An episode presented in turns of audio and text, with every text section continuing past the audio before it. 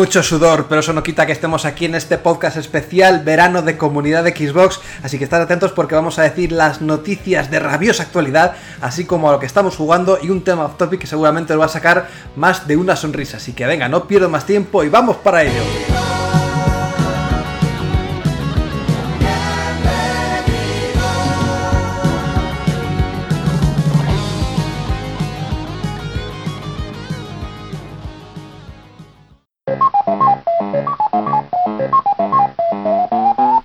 Bienvenidos chicos, madre mía, hacía ya por lo menos mes y medio, dos meses que no estábamos con vosotros, por lo menos mes y medio, y ya lo echábamos en menos, ya teníamos ganas de hacer este especial verano, aunque estemos aquí sudando la gota gorda, pero yo creo que siempre viene bien sacar un tiempecito para hacer esto, para un poco desconectar o volver a conectarte con el mundo videojueguil, y para ello tengo a los ingredientes de esta gran ensalada playera de verano, como nuestro amigo Diego, que puede ser el arroz que da la base a esta gran paella. ¿Qué tal, Diego? Muy bien, aquí hoy la verdad fresquito, todo perfecto, como siempre en el norte, tuvimos ahí una semana mala, pero ¿sabes qué es lo que quiero yo, Mario? ¿El qué? Sorpréndeme. Yo lo que quiero es ser más rápido que ellos.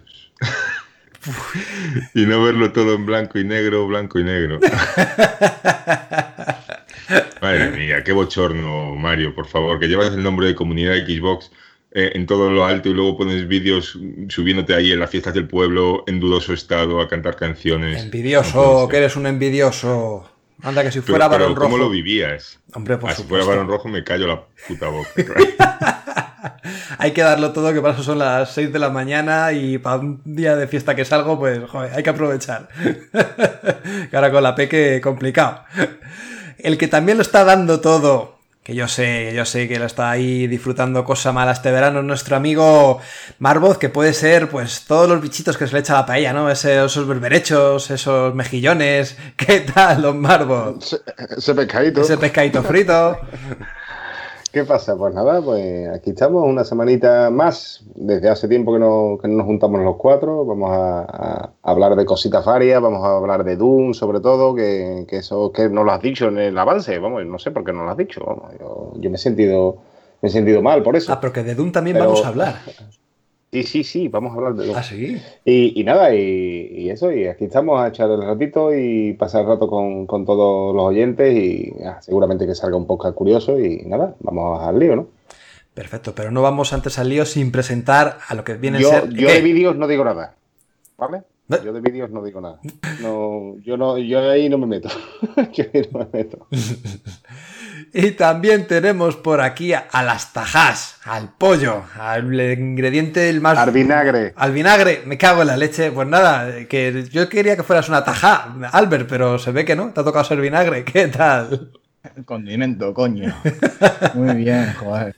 Pues aquí estamos, ¿no? Pasando calor, pero con el aire, así no se pasa tanto calor. Y eso de que te subieras al escenario, uf, te, ha, te ha bajado la reputación un poquito. ¿eh? Es como cuando estás jugando a un juego de rol y tienes los, según tus acciones, te dan un más uno de moral, más uno de no sé qué, ¿no? Pues te ha hecho menos 100 de reputación. Así, ¡pum! A tomar por culo. Pero no queréis que sea blanco y negro la canción de entradilla del podcast, ¿no os apetece? Mm. un, un, inciso, un inciso. ¿Albert, ¿Albert allí en Cataluña pone el aire? ¿Tú pones el aire?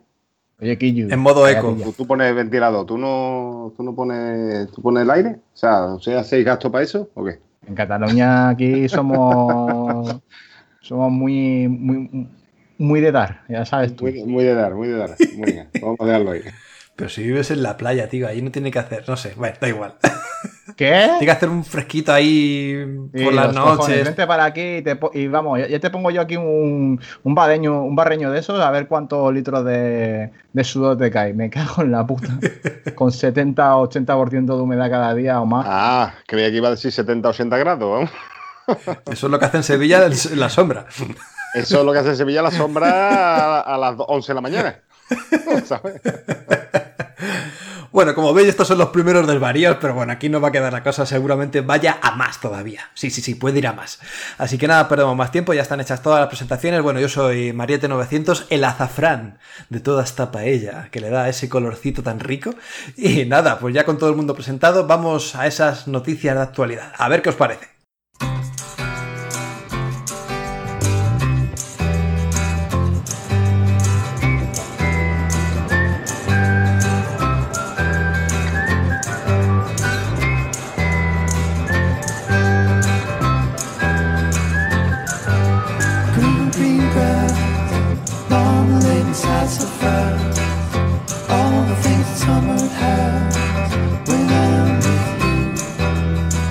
Pues arrancamos el podcast de una manera bastante formal, porque vamos a dar un par de noticias que han sido unos bombazos que han salido esta semana y que eh, son merecedoras de que salgan en este podcast, aunque sea especial verano, un poco topic, un poco jiji jaja. Pero bueno, es que son, como digo, muy importantes. La primera de ellas es Red Dead Redemption 2. De hecho, bueno, ahora me dirán mis compañeros, pero visualmente, mm, por lo que se ha visto, es súper, súper bruto. Unos paisajes increíbles y en general una puesta en escena, un contexto que no deja indiferente a nadie. Chicos, ¿qué os parece este tráiler de 5 o 6 minutacos que nos ha enseñado Rockstar? Sinceramente so- soberbio, ¿no? O sea, la verdad que es bastante espectacular. Eh, ya no solamente por, por el poderío gráfico que ha demostrado, ¿no? Que ya dijeron que está corriendo sobre una PlayStation 4 Pro. Algo que pues ha saltado un poco las alarmas de, los aficionados de Xbox, ¿no? O de PC. Pues puede ser que esta versión, eh, o, o digamos que plantarse en esta versión eh, le sea un poco perjudicial, ¿no? Para las plataformas que estábamos comentando eh, Xbox One X y PC seguramente pueden sacar mucho más rendimiento de lo que ya pudimos ver en, ese, en ese tráiler y veremos a ver si, si pues Rockstar ofrece eh, una- unas mejoras que realmente le vendrían muy bien. Eh, después en cuanto al tráiler, pues eh, me indica de que el juego va a ser muy, muy, muy tocho. Ya vimos GTA V que tenía unas, digamos, eh, unas cotas de calidad extremas, estaba cuidadísimo, es- entonces este Red Dead Redemption 2 está aún por encima, ¿no?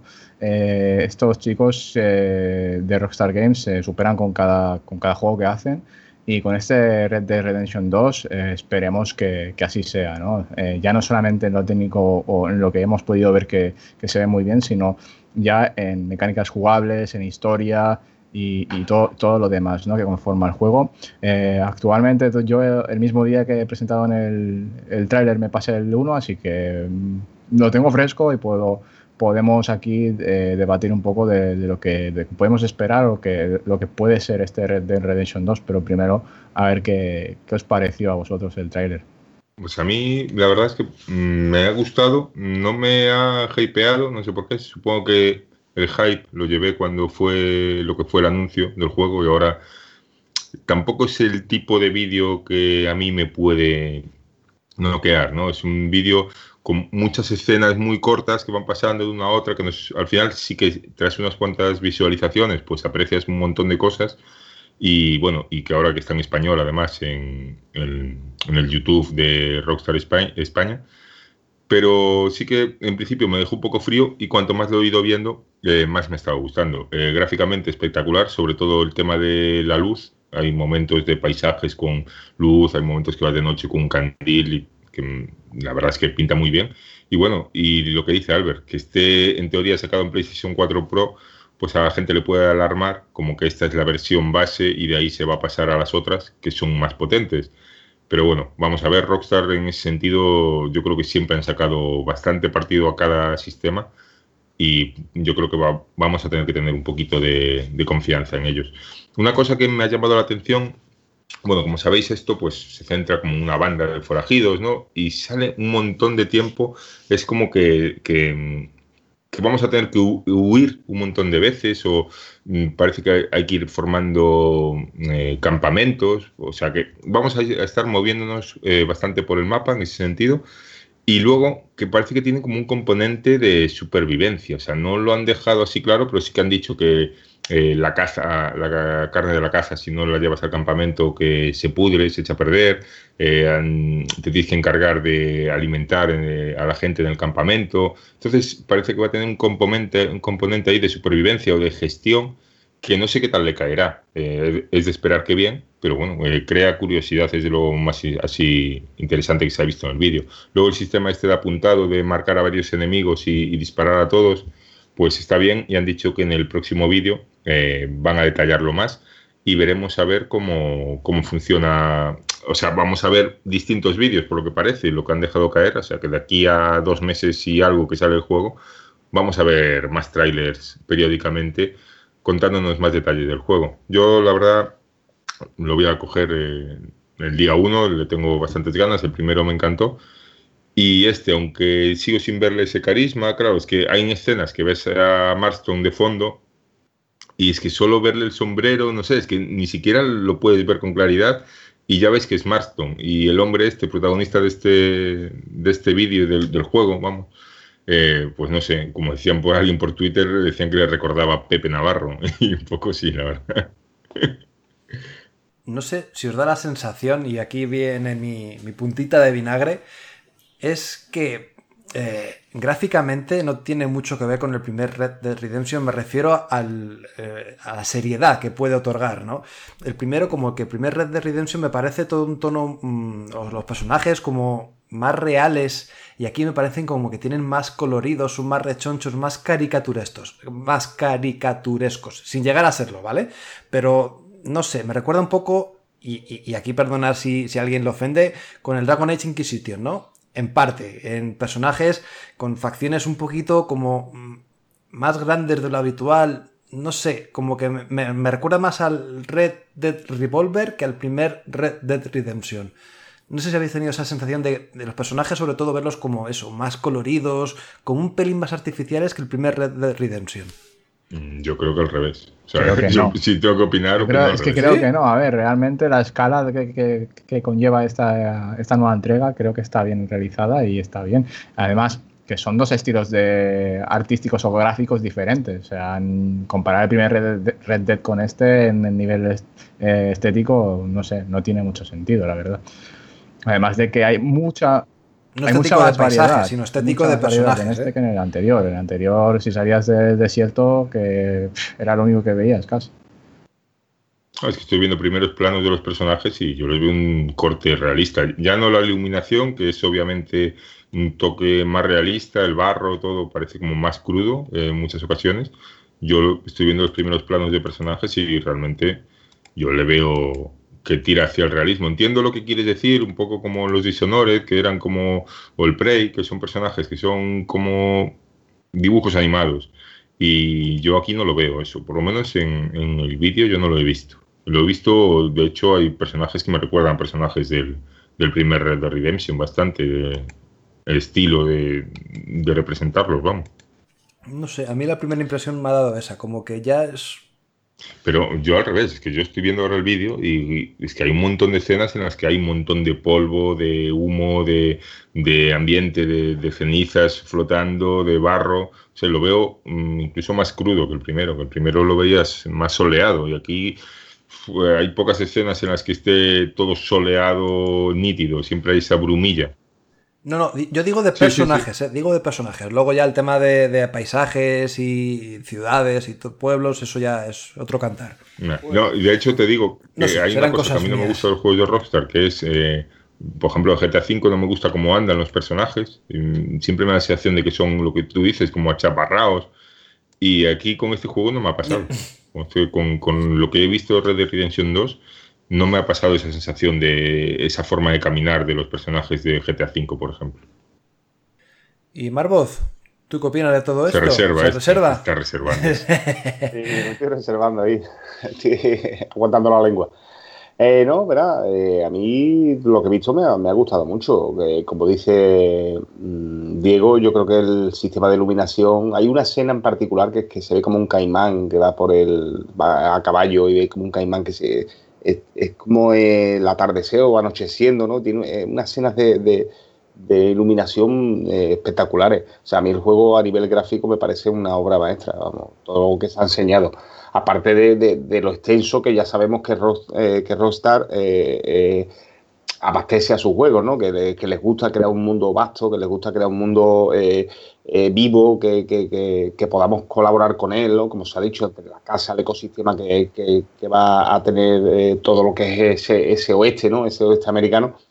A mí me mola. eh, la pena, la pena es que yo empecé, cogí el Red Dead Redemption, lo cogí de oferta en, en Gol hace tiempo y empecé, eh, bueno, en Gol, en unas ofertas que hubo y empecé a jugarlo y la verdad es que no me, no me saltó la chispa. Quizás, quizás por lo que me han dicho, ¿no? De que tengo que darle un poquito más de tiempo para que salte el juego ya y empiece a engancharme. O quizás es como tú comentaste, Mario, se lo comentaste a Albert, creo, que fuiste tú, que, que hombre, el, el juego con el paso, los juegos con el paso del tiempo, pues parece ser que no, que no te enganchan igual que, por ejemplo, ese Red Dead Redemption que, pusiese- que jugarlos tú de, de día uno, ¿no? Desde el inicio, ¿no? Y ya haber pasado tiempo, pues, o, o me da pereza o tal. No, no le llego a encontrar ese punto, ¿no? Eh, creo que este Red Dead Redemption 2 no va a tener una. un- o sea, no va a tener que ser el, jugar obligadamente al primero, por, la historia que cuente, que quizás te enriquezca más el haberlo jugado, por supuesto, pero no creo que tenga nada. mm, O sea, que se pueda jugar tranquilamente este, este, esta segunda parte sin jugar a la primera, y quizás puede ser que juegue, que me haga la segunda parte antes que la primera, porque no me llega, no me llega gustar del todo, pero bueno, eh, no cabe duda que va a ser va a ser el juego del año, obviamente, por todo lo que todo lo que crea y todo lo que no nos han enseñado todavía que, que van a empezar a enseñar poco a poco de aquí a su lanzamiento. Así, por supuesto. Esto es simplemente la punta del iceberg de lo que nos vamos a encontrar en Red Dead Redemption 2. No sé con qué juego fue, si con el primer Red Dead Redemption o con Max Payne 3, que también lanzaron una serie como de vídeos explicando todo detenidamente. Entonces, eh, esto es simplemente, como digo, la, la- la primera sensación, la primera impresión de todo. Esto es la puntita. La puntita. Esto es la Es puntita. de lo que vamos a encontrar en, en este gran juego de Rockstar. Bueno, Eh, bueno, y eh, no, un apunte antes de nada. No, de momento no han empezado, no han hablado nada de, de multiplayer, de cooperativo, de nada de nada. ¿Opináis que, que este juego al final después va a tener eh, ese componente como GTA V, que al fin y al cabo es lo que le ha dado vida durante que cinco o seis años que sigue en, el, en el- lo más alto, cinco años que sigue en lo más alto. Sí. ¿Creéis que, que con Red Dead va a, va a seguir Rock- Rockstar apoyando ese online eh, masivo, ese donde tú puedas invadir, o sea, puedes invadir, puedes ir tranquilamente pasando por ahí, encontrarte con, con más personajes, o sea, con más personas reales y o, bien este Battle Royale, ¿no? Que, hablamos en su día, loco, ¿no? De que pudiesen crearlo, o, creéis que lo van a dejar de un lado y, solamente se van a centrar en lo que es la campaña el multijugador, o sea, el jugador single player.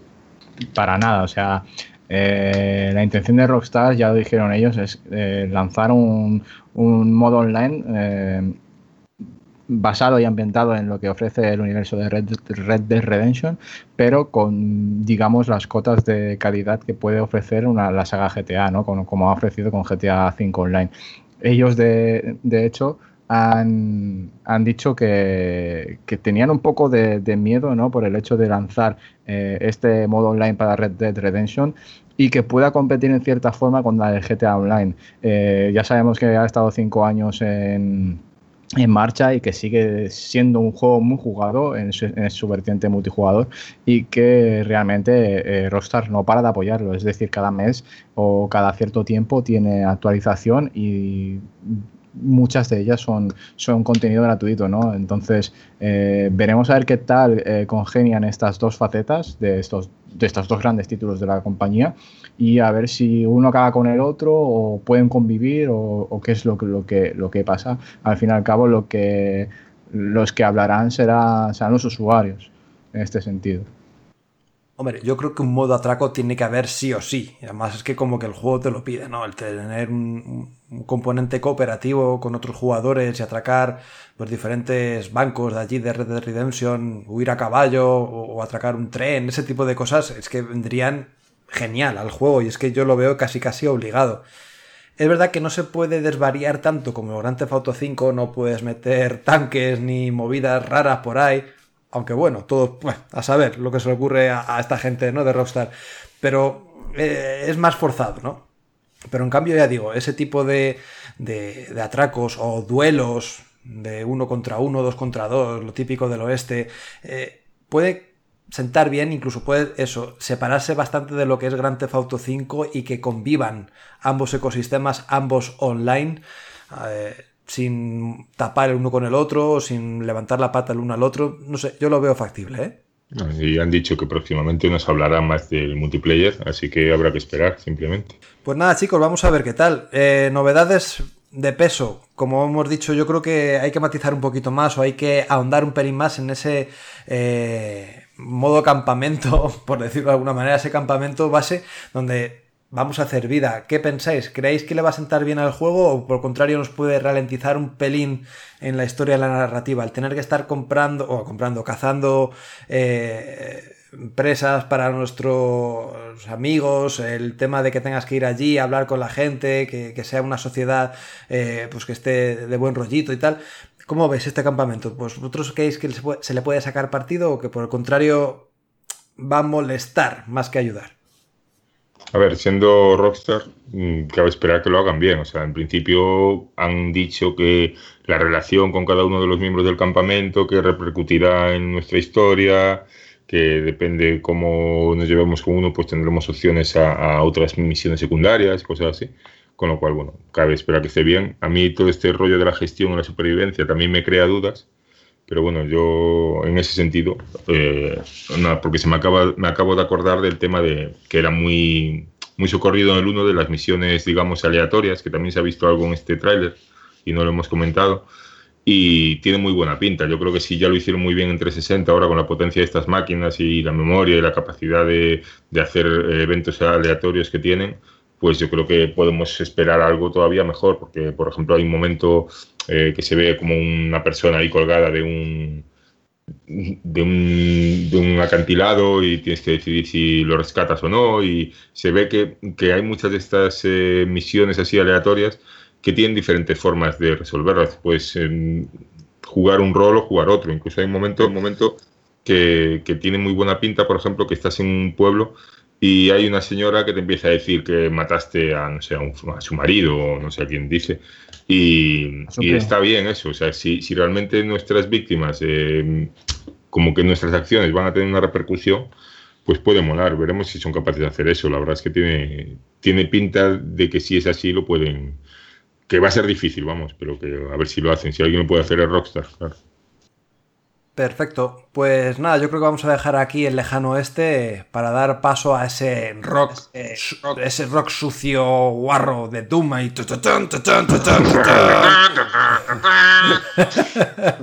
y para ello nada mejor que Marvoth para que nos explique Eh. un poquito de qué va este Doom Eternal, este Doom eterno. No sé, no sé yo si deja a Diego, que, que lo veo más ilusionado y todo. Eh, no, verá, eh, bueno, Dune, Dune Eternal pues se ha enseñado, como todos sabéis, en la QuakeCon y, nada, eh, para mí me parece una continuación estupenda de lo que ya fue este remake, ¿no? Que salió en 2015. Eh, 2015, sí, 2015, no, 2016, ¿no?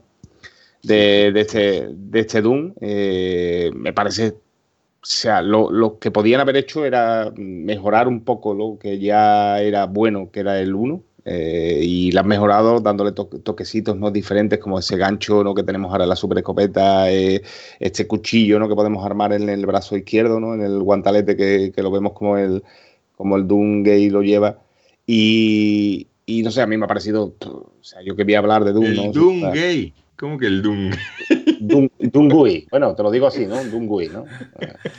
Doom, Doom Slayer, el nuevo concepto de Doom.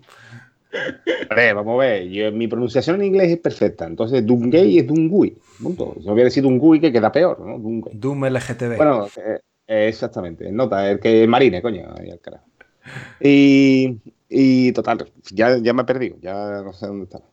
Eh, la cosa, mm, eh, me ha gustado, me ha gustado mucho que ese toque que le han dado. Aparte, mm, eh, hubo un tema, ¿no? Que estuvimos, estuve hablando yo con Diego por el que era Dune Eternal, eh, o fue una, paranoia mía, ¿no? Eh, de que de que puede ser el fin de, digamos, de, este remake que han hecho de, del un, eh, del juego antiguo, ¿no? O sea, de lo que es el juego del- que conocemos todos como Doom 1, Doom 2, que hayan sacado después mods diferentes, ¿no? Como Eternal Doom, como Brutal Doom.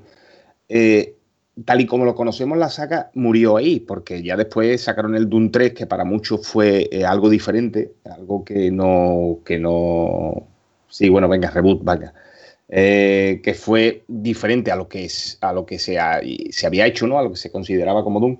Y, aquí yo creo que eh, tanto Doom 2, que era, el- era lo mismo, ¿no? Era una invasión a la Tierra, eh, murió ahí y, ha- y han hecho eh, esto, Doom Eternal, ¿no? Dice que sí, que han dicho que quieren, que quieren seguir puliendo el lore del juego, que quieren seguir sacando juegos como... Pero claro, lo que se conoce ya está ahí. Entonces, este título es de Doom Eterno, ¿sabes? Es de, de acabar, digamos, una saga, o Final Doom, podrían haberle puesto incluso.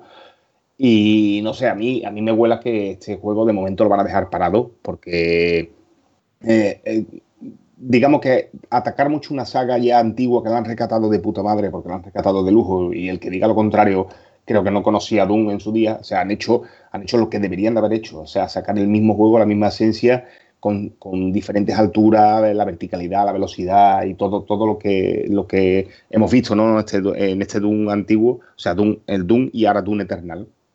Eh, y sacar este tipo de juego eh, para, para eso, para cerrar una saga eh, pletórica que fue en su día Doom, ¿no? Y ahora, pues bueno, pues pueden continuar con otro tipo diferente de juego, ¿no? No sé, Diego tiene su teoría, obviamente, ¿no? Yo creo que aquí para, va a morir Doom, por lo menos de aquí a cuatro o cinco años, ¿sabes? Si no me, me equivoco, y no va a ser el concepto de Doom que tenemos ahora actualmente, o sea, este Doom, ¿no? El Doom Eterno.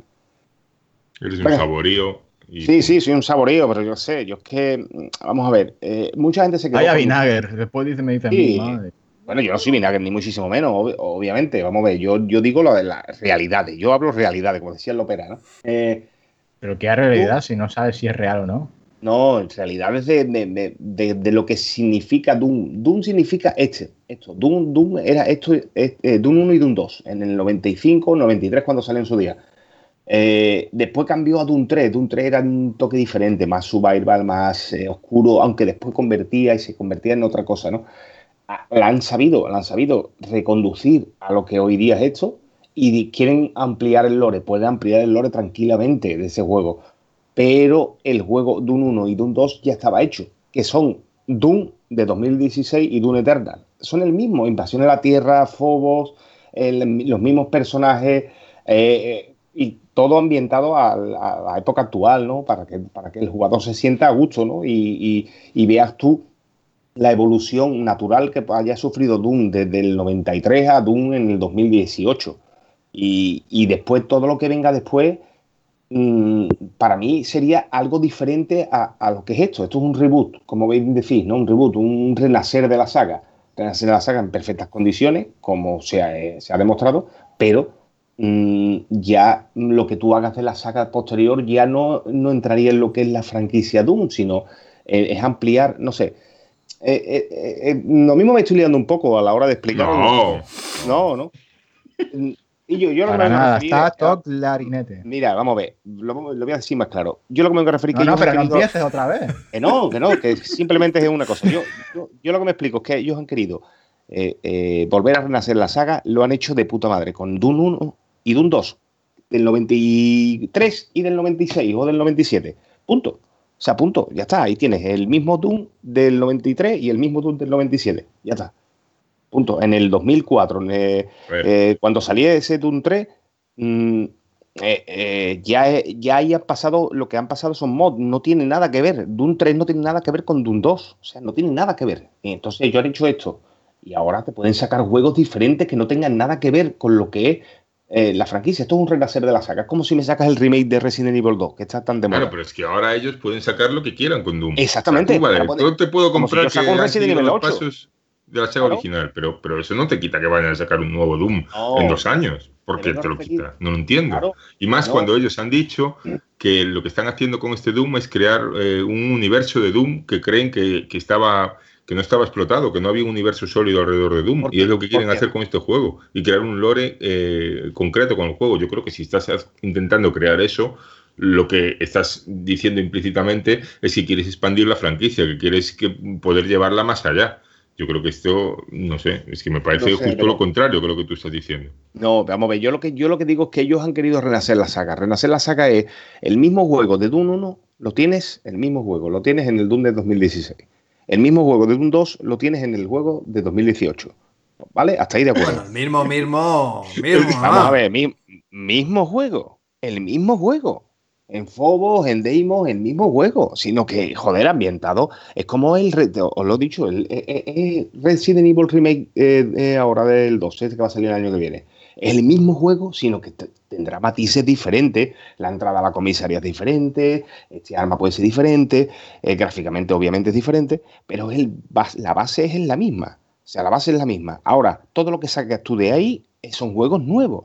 O sea, eh, Resident Evil 8, Resident Evil 7, Resident Evil... Pues en el Dune es igual que sí, que es que ampliar el lore, claro, porque el lore antiguamente tú no le echabas cuenta. Tú ibas, cogías tu escopeta y te empezaba a matar demonios ahí y a ti te daba igual. Hoy día es la narrativa y el, y el que a ti te expliquen el qué ha sucedido o, o te amplíen o te enriquezcan la historia, a la gente le mola y les gusta. Y obviamente ellos saben que pueden explotar algo que tienen ahí que es que no se había explotado ver. antes. Entonces, a ver, que me quede claro. Entonces, el Doom del 93 es el Doom de 2016 y el del 96 es este Doom Eternal, ¿no? sí, ¿Es eso? sí, sí, pero a ver, cuéntanoslo otra vez. sí, sí, pero eh, incluso hay enemigos en el Doom 1 que estaban en el Doom 2 que no han salido. O sea, que ahí- Bueno, tío, que ya está, que es la polla. Joder, que- Venga, tocarme las.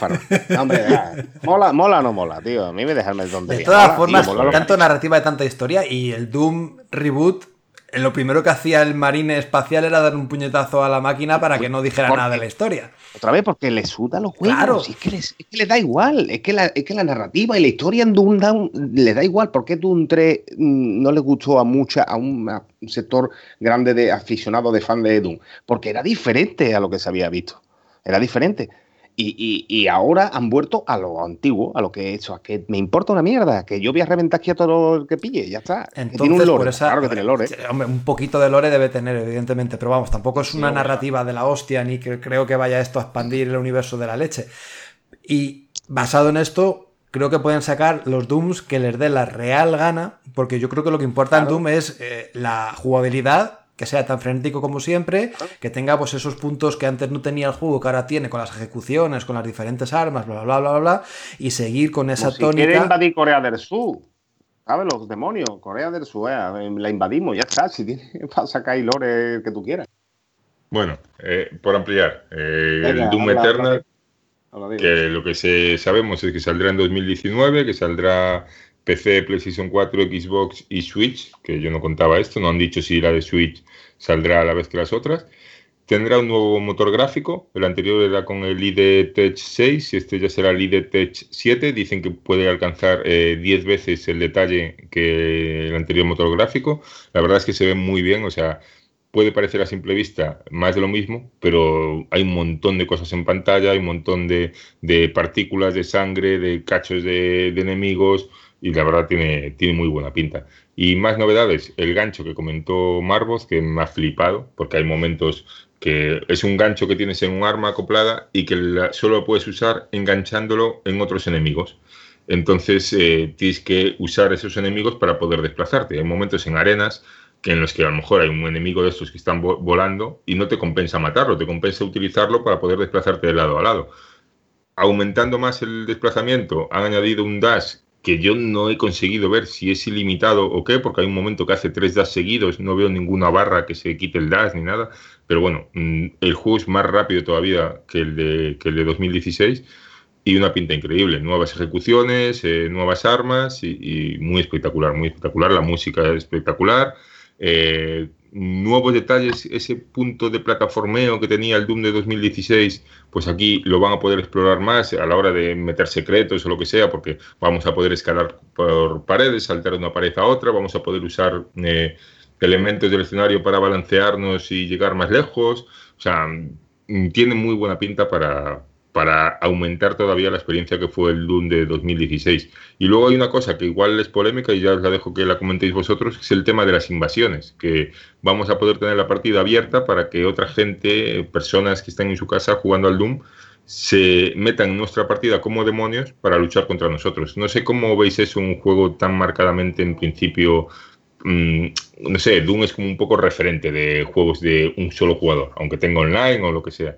No sé cómo lo veis, esto ahí incluido. No lo veo mal siempre que se pueda desactivar esa opción. Me refiero, habrá gente que sea unos comíos y que quieran un desafío mayor que el que puede generar la, la IA del propio juego. Entonces, bueno, tener esta oportunidad de que la misma gente se meta y encarne un, un demonio, me parece genial.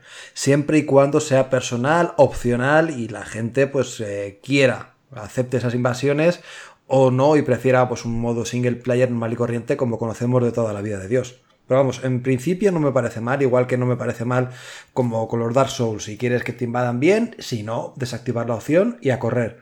No sé, a mí me parece bien el tema de poder dar opciones siempre que tú puedas manejarlas. Yo supongo que, que será así, como dices. Vamos, Yo supongo que tendrás la opción de, de desactivar ese, ese tipo de. O sea, las invasiones. No, lo veo, no lo vería lógico si no fuese así, ¿no? Y, la verdad es que a mí, mm, lo estuve comentando el otro día con Diego, a no, era una cosa que no había visto porque a mí me pilló trabajando tal y lo vi más tarde y no me enteré muy bien de, de esto hasta posterior. Y el tema de las invasiones, la verdad es que me mola. O sea, que tú, sí, te, obviamente, que tú eh, lo aceptes, ¿no? De que te puedan invadir y, y te invadan gente con demonios más potentes y tal, pues la verdad es que eso es un reto, ¿no? O, o tú quieres ser parte del mal, e invadir tú, que también pues tiene que molar, hombre. Sí, sí, claro. Por ejemplo, un demonio alguno- y hacer la, y la maldad. la puñeta Sí, sí, sí. algún, algún coleguita tuyo, pues sí, mola, ¿no? Está Diego jugando, ¿no? Y se ve Simón Arbillo, venga, vamos a hacer la puñeta en nota este, que, ¿sabes? Y, y vamos y le jodemos la partida, ¿sabes? Nos reventamos y ya está. O sea, así, la verdad es que están bien. Por alusiones, Diego. No, lo único que no sé si podrá hacer eso, si, si podrás elegir tú en qué partida Sí. te metes, Pero bueno. Pero bueno, sí, es otra cosita más, ¿no? Eh, estaba claro que tenían que meter cosas nuevas y han apostado por más movilidad, más velocidad, eh, bueno, luego eh, añadir más variedad de escenarios y este tema de las invasiones. Han hablado también que no habrá modo Snap Map en esta ocasión y han comentado que habrá DLCs eh, de campaña, que en, el anterior, que ellos, que en el fondo que les hubiera gustado y que se arrepienten un poco, que la gente quería contenido de ellos y no tanto el que hacía la comunidad. Yo no estoy del todo de acuerdo. A mí, al final, la mayoría de los DLCs me parecen prescindibles en la mayoría de ocasiones. En cambio, el Snap Map tenía cosas muy curiosas y, y a mí me gusta que añadan esas opciones en los juegos. No, no es algo a mí que, que me parezca guay lo de los DLCs de historia normalmente porque el 90% de las veces para mí personalmente carecen de interés. Y mm, no sé, poco más. Albert creo que no ha dicho nada de Doom. ¿Será que no, que no le gusta? No me gusta. Sí, me gusta, lo de sois unos comíos y no habéis dejado ni una mierda. Así, tal cual. Ah, habla, habla sobre los enemigos, venga. ¿Qué enemigo? Lo de las armaduras. Los enemigos nuevos, las La armaduras. armadura. Qué cabrón.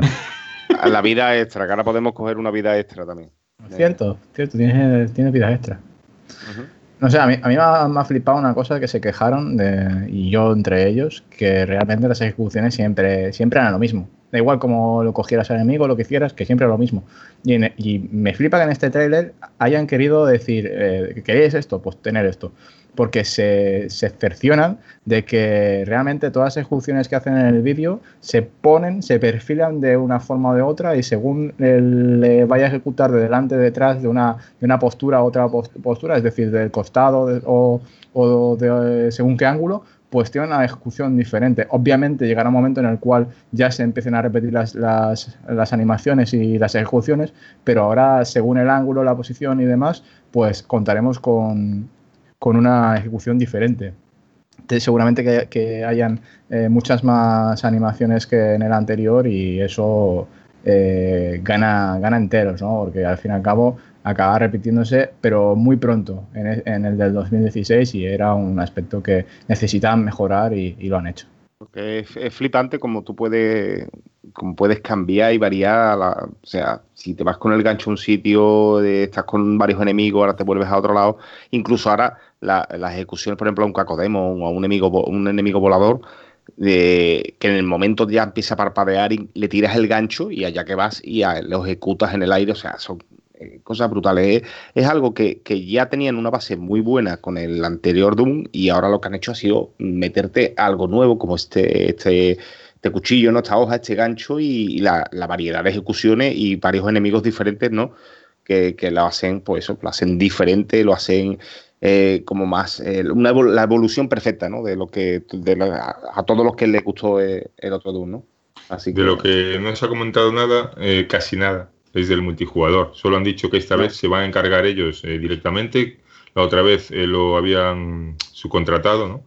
Y esta vez que no, que lo van a hacer ellos directamente y que quieren hacer una cosa completamente nueva, no que sea eh, el 2.0 del anterior, que era un multijugador que a nosotros en concreto nos gustaba mucho, pero que no iba nada fino. Eso es indudable. No. Y fue lo que acabó de hundir al juego. Porque aparte es un juego, era un multijugador que bebía mucho de, de ataques eh, cercanos, mucha escopeta, y siempre cuando un juego va mal, eh, pasa con el Gears, pasaba con este, cuando un juego requiere de escopeta o tiene mucho que ver esto, este tipo de ataques cercanos o cuerpo a cuerpo, eh, haya un poquito de lag ya te rompe la experiencia y aquí pasaba.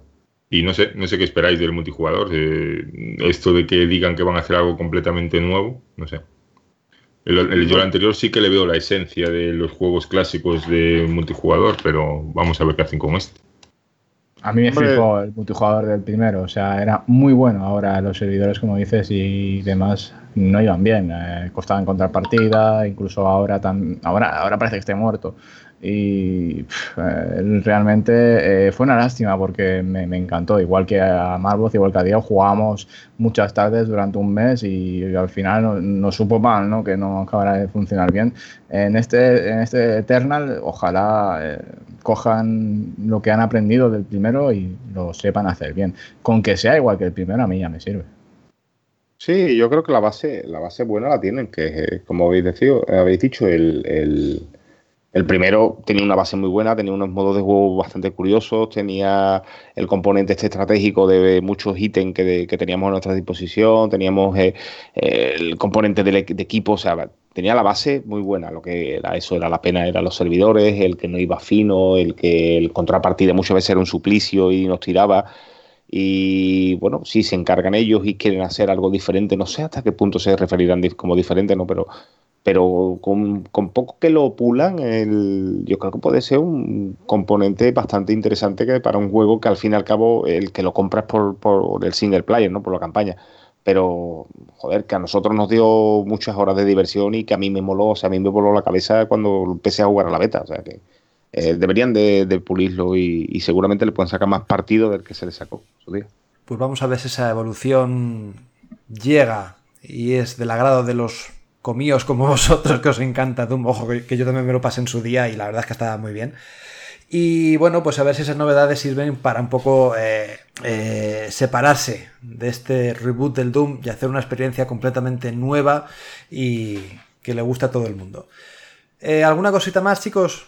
Mm, No, bueno, ayer vimos también el Rage, el Rage 2, El Rage. lo es, eso lo comentamos un poco por encima. Bueno, tanto Doom de Xbox One como Rage de Xbox 360 se han añadido con motivo de esta QuakeCon al Game Pass, que sigue creciendo y vamos, es espectacular lo que está pasando con este servicio.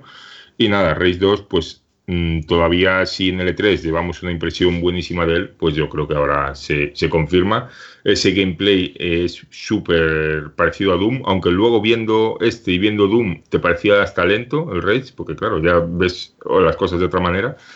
Pero nada, muchísimas ganas. Sale en primavera además, con lo cual, si este sale en primavera, yo supongo que Doom será a final de año, que yo andaba en la cabeza con que salía en primavera el Doom, a ver si salía en primavera, pero saliendo este en primavera, me da que hasta dentro de un año no vamos a oler a Doom. Así que bueno, a mí Rage también me tiene muy buena pinta, no sé a vosotros. Yo lo que no entiendo de Bethesda, cómo van con dos IPs tan bestias y tan, digamos, eh, no, son diferentes, como bien dices, y además eh, Rage ahora va, va, a ofrecer un mundo mucho más abierto y mucho más amplio gracias a Avalanche Studios, pero que se pueden más o menos hacer rivalidad, ¿no? Y van a salir el mismo año y son potentísimos, o sea, es que eh, Bethesda va con todo. Tiene un catálogo de juegos brutal.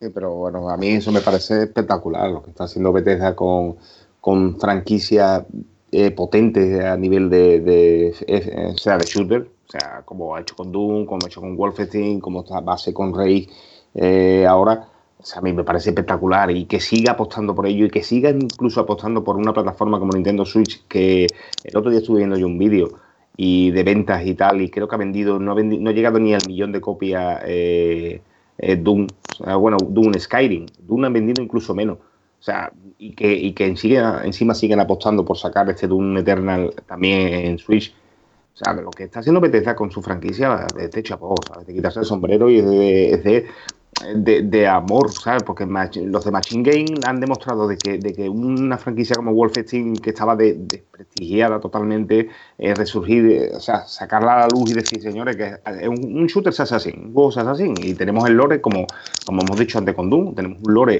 eh, amplísimo, grandísimo, vamos a explotarlo y vamos a saber hacerlo. Y ahora con Doom han hecho esto, y ahora con Rage han dicho, vamos, a ver, tenemos una franquicia también ahí potente, vamos a ampliarle ese mundo, vamos a ampliarle ese lore a mí es para quitarse el sombrero. Lo que, está, lo que hace Bethesda con este tipo de juegos, a mí que saquen todos los años dos juegos de este estilo. Pues sí, con tanto cariño, con tanto esfuerzo, esmero, e intentando adaptarlo, como tú bien dices, Marvos, para todas las plataformas para que llegue al mayor público posible. Perfecto, pues yo creo que ya va siendo hora de cerrar esta sección más formal más comedida. Y ahora ya vamos al desfase que, todo el mundo espera, ¿no? Ese off topic, ese a qué estamos jugando y un poquito pues hablar de lo que nos dé la real gana. Y preguntas, por cierto, que tenéis algunas preguntas y las más ocurrentes se llevan premio, ¿eh? Que no lo he dicho, lo dije, lo dijimos por Twitter y ahora, bueno, pues... Pues lo, lo dicho se hará realidad, ¿eh? que lo sepáis. Venga, pues no pierdo más tiempo, vamos ya con ese a qué estamos jugando.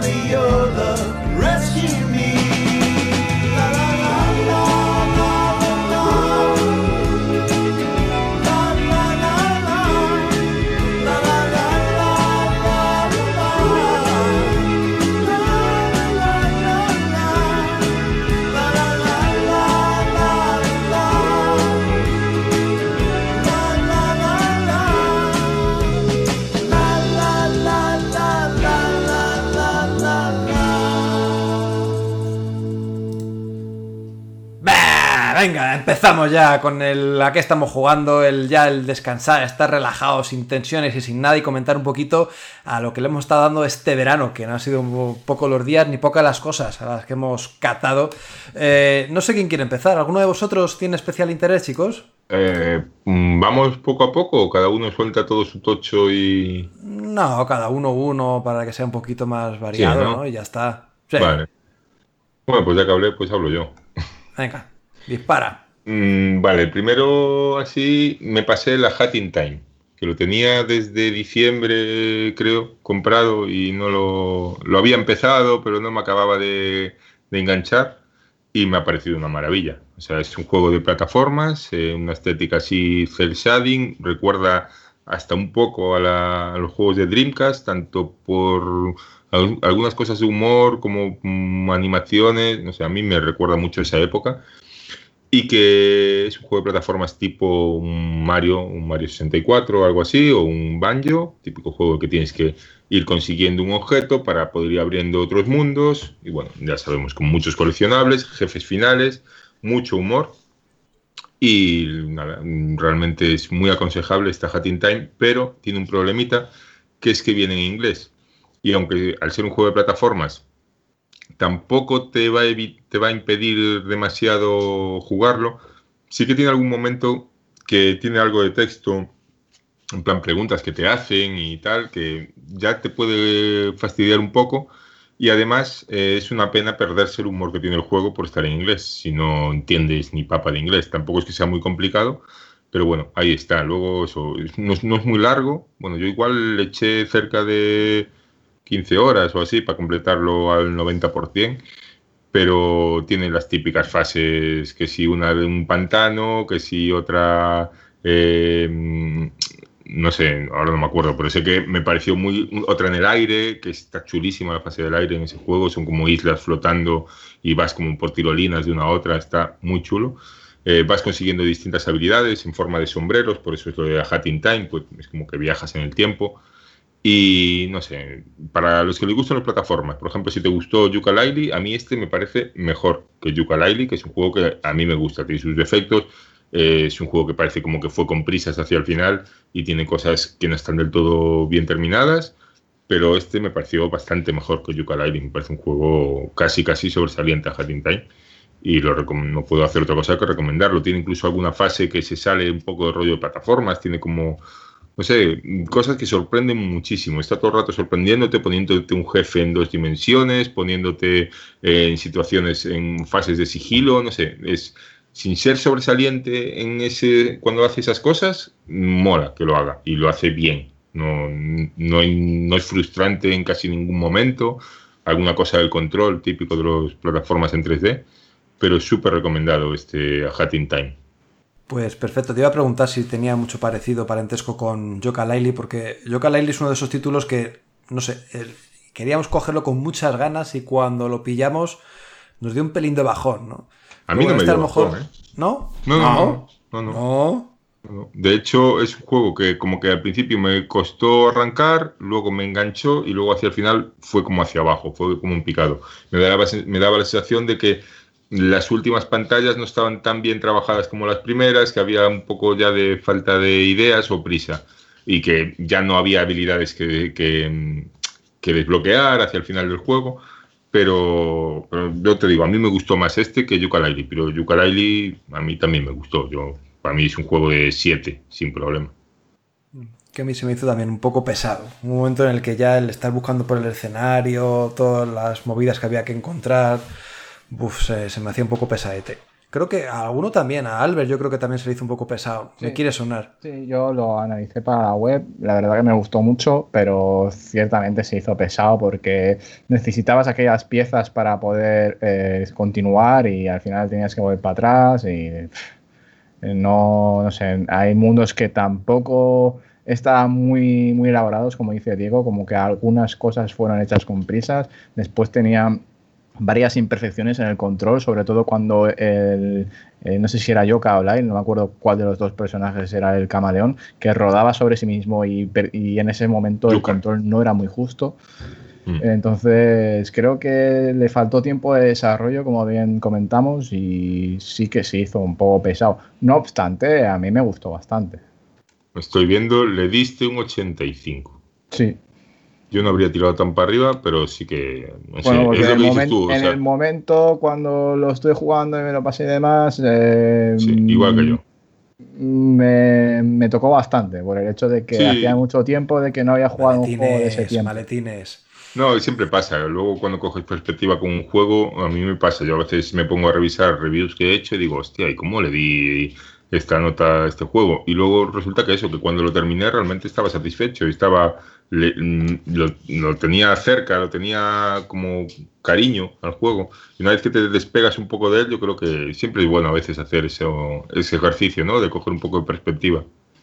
Pero eso, Yooka-Laylee, estoy de acuerdo contigo, con todos los defectos que has puesto, pero yo lo recomendaría, ¿no? Como un juego perfecto, no es un juego de estos de, de Mario o de Nintendo que digas, es que pff, tengo que estar buscando los fallos, pero, pero a quien le gusta el género, a mí yo creo que es un buen, una buena opción. Pero a Hat in Time me gusta más. Pero, ah, una cosa de Hat in Time, que es que es muy feo. O sea, es muy bonito, o sea, tiene un arte increíble, pero es que han elegido como una gama ya súper saturada, un un poco rara. Pero es que luego tiene como un difuminado de los fondos que es horrible, que de hecho la gente en PC lo que hace es entrar en el típico punto .ini y desactivan ese, esa, ese difuminado para que se vea todo el fondo. Aquí no, aquí es que lo que hay a, a 15 metros ya se ve, pero difuminado, pero como si pones el difuminado al máximo al hacer una foto en el móvil y es muy feo, es súper feo eso y, y bueno, te acabas acostumbrando, pero al principio a mí me chocaba mucho y, y me perdía mucho por eso. Ojalá se pudiera hacer eso en, en Xbox, de desactivarlo, que no sé por qué no lo han hecho. Simplemente quien quiera ponerlo que lo ponga, quien no que lo quite. Pues Albert, venga, a ver, ¿qué has estado tú disfrutando este mesecito, este veranito? Que nos puedas decir aquí en el podcast. Pues ciertamente me está cundiendo el verano, me propuse de terminar y de cada cierto tiempo eh, jugar a ciertos juegos, eh, ver cierta- ciertas series, películas, etcétera, etcétera, ¿no? Ya tengo una lista bastante amplia de, todo ello. Y lo cierto es que para mí, de lo mejor que llevo pasado en este verano, eh, uno de ellos es de, de Last of Us, con el, con el DLC que, que incorpora, que ahora no recuerdo cuál es el nombre de, de- del DLC. Left Behind. De Left Behind, sí. Pues la verdad que no lo había jugado porque no tenía una, una PlayStation 4, pero bueno, como sabéis, cuando llegó God of War 4 luego lo compré con el juego y ya con una oferta que hizo Sony compré diferentes juegos, entre ellos el de Last of Us y, y lo cierto es que pensaba desde un principio, desde bueno, cuando se, se anunció y demás, que, que realmente mm, no era un juego para mí, pero vamos, estaba muy equivocado. Naughty Dog siempre, siempre, siempre, siempre me ha dado la tecla conmigo, con mis gustos y demás, y este de las sofás me ha llegado, pero vamos, directo. Ya se ha convertido en uno de los juegos que más me gustan y realmente eh, es una obra que muy pocos estudios y que muy pocas plataformas tienen, de hecho es exclusivo, pero que no tienen nada similar. Ahora realmente eh, también estaba eh, intentando pasarme juegos en los cuales salen segunda par- partes muy pronto. De hecho, eh, de aquí a finales de, año y principios del año que viene salen segundas partes que, realmente quiero jugar y que no he, he- he terminado no, o no he jugado. Y en ello estoy, ¿no? En- de hecho, este de las Us es uno de esos, de esos juegos que, que tenía pendientes y que, que tenía que jugar. Pues la segunda entrega sale el año que viene seguramente y hay que estar al día. Así que eh, no lo puedo recomendar más. Mario, ¿tú lo habías jugado al final? Al de las sofás no. Fua, si es Lo que dejó, lo dejó para el final. mierda. Lo dejó para Lo el final. Es que no, Mi vida es es, una mierda. es incomprensible. Tú sabes, Albert, que el de The Last of Us 2 tienes que comprarte una PlayStation 4 Pro edición limitada de 500 euros para poder jugarlo, ¿no? Hmm. A mí las ediciones de esas de mierda me las suban. Así también. Eh, Él juega en su. Yo tengo una PlayStation 4 Slim y va que más que suficiente. Ni 4K ni mierda. O sea, es que me da igual. Si yo juego al juego y Para tío. jugar un 14 pulgadas no le sobra. Claro, ¿para qué quiero más, tío? 14 no, tiene 19, pero vamos, que voy sobrado, tío. Uy, uy, le sobran 4 pulgadas. Oye, que yo a la Mega Drive jugué muchos años en una de 14 pulgadas y muy contento, ¿eh? La One es la que tiene la 32 pulgadas y vamos, que ya Se está, jugaba antes. Oye, y yo me acuerdo cuando se iban mis padres, a lo mejor tenía yo toda la mañana a estar solo en casa, que no me dejaban jugar a la consola por la mañana, por cierto. Me cogía la consola, me la llevaba al salón, a la tele grande, que era de 32 pulgadas, pero era la tele grande de aquella, ¿Te, te convertía en un Gremlin por las mañanas algo? ¿O si jugaba? Tal cual, me ponía a jugar al FIFA eh, de Mega Drive en una pantalla de 32 pulgadas y yo lo flipaba. Y en cuanto Oiga. escuchaba llegar el coche, ya estaba yo desmontando todo. Le pegaba el tiro en el cable. Eso Sí, sí. todo.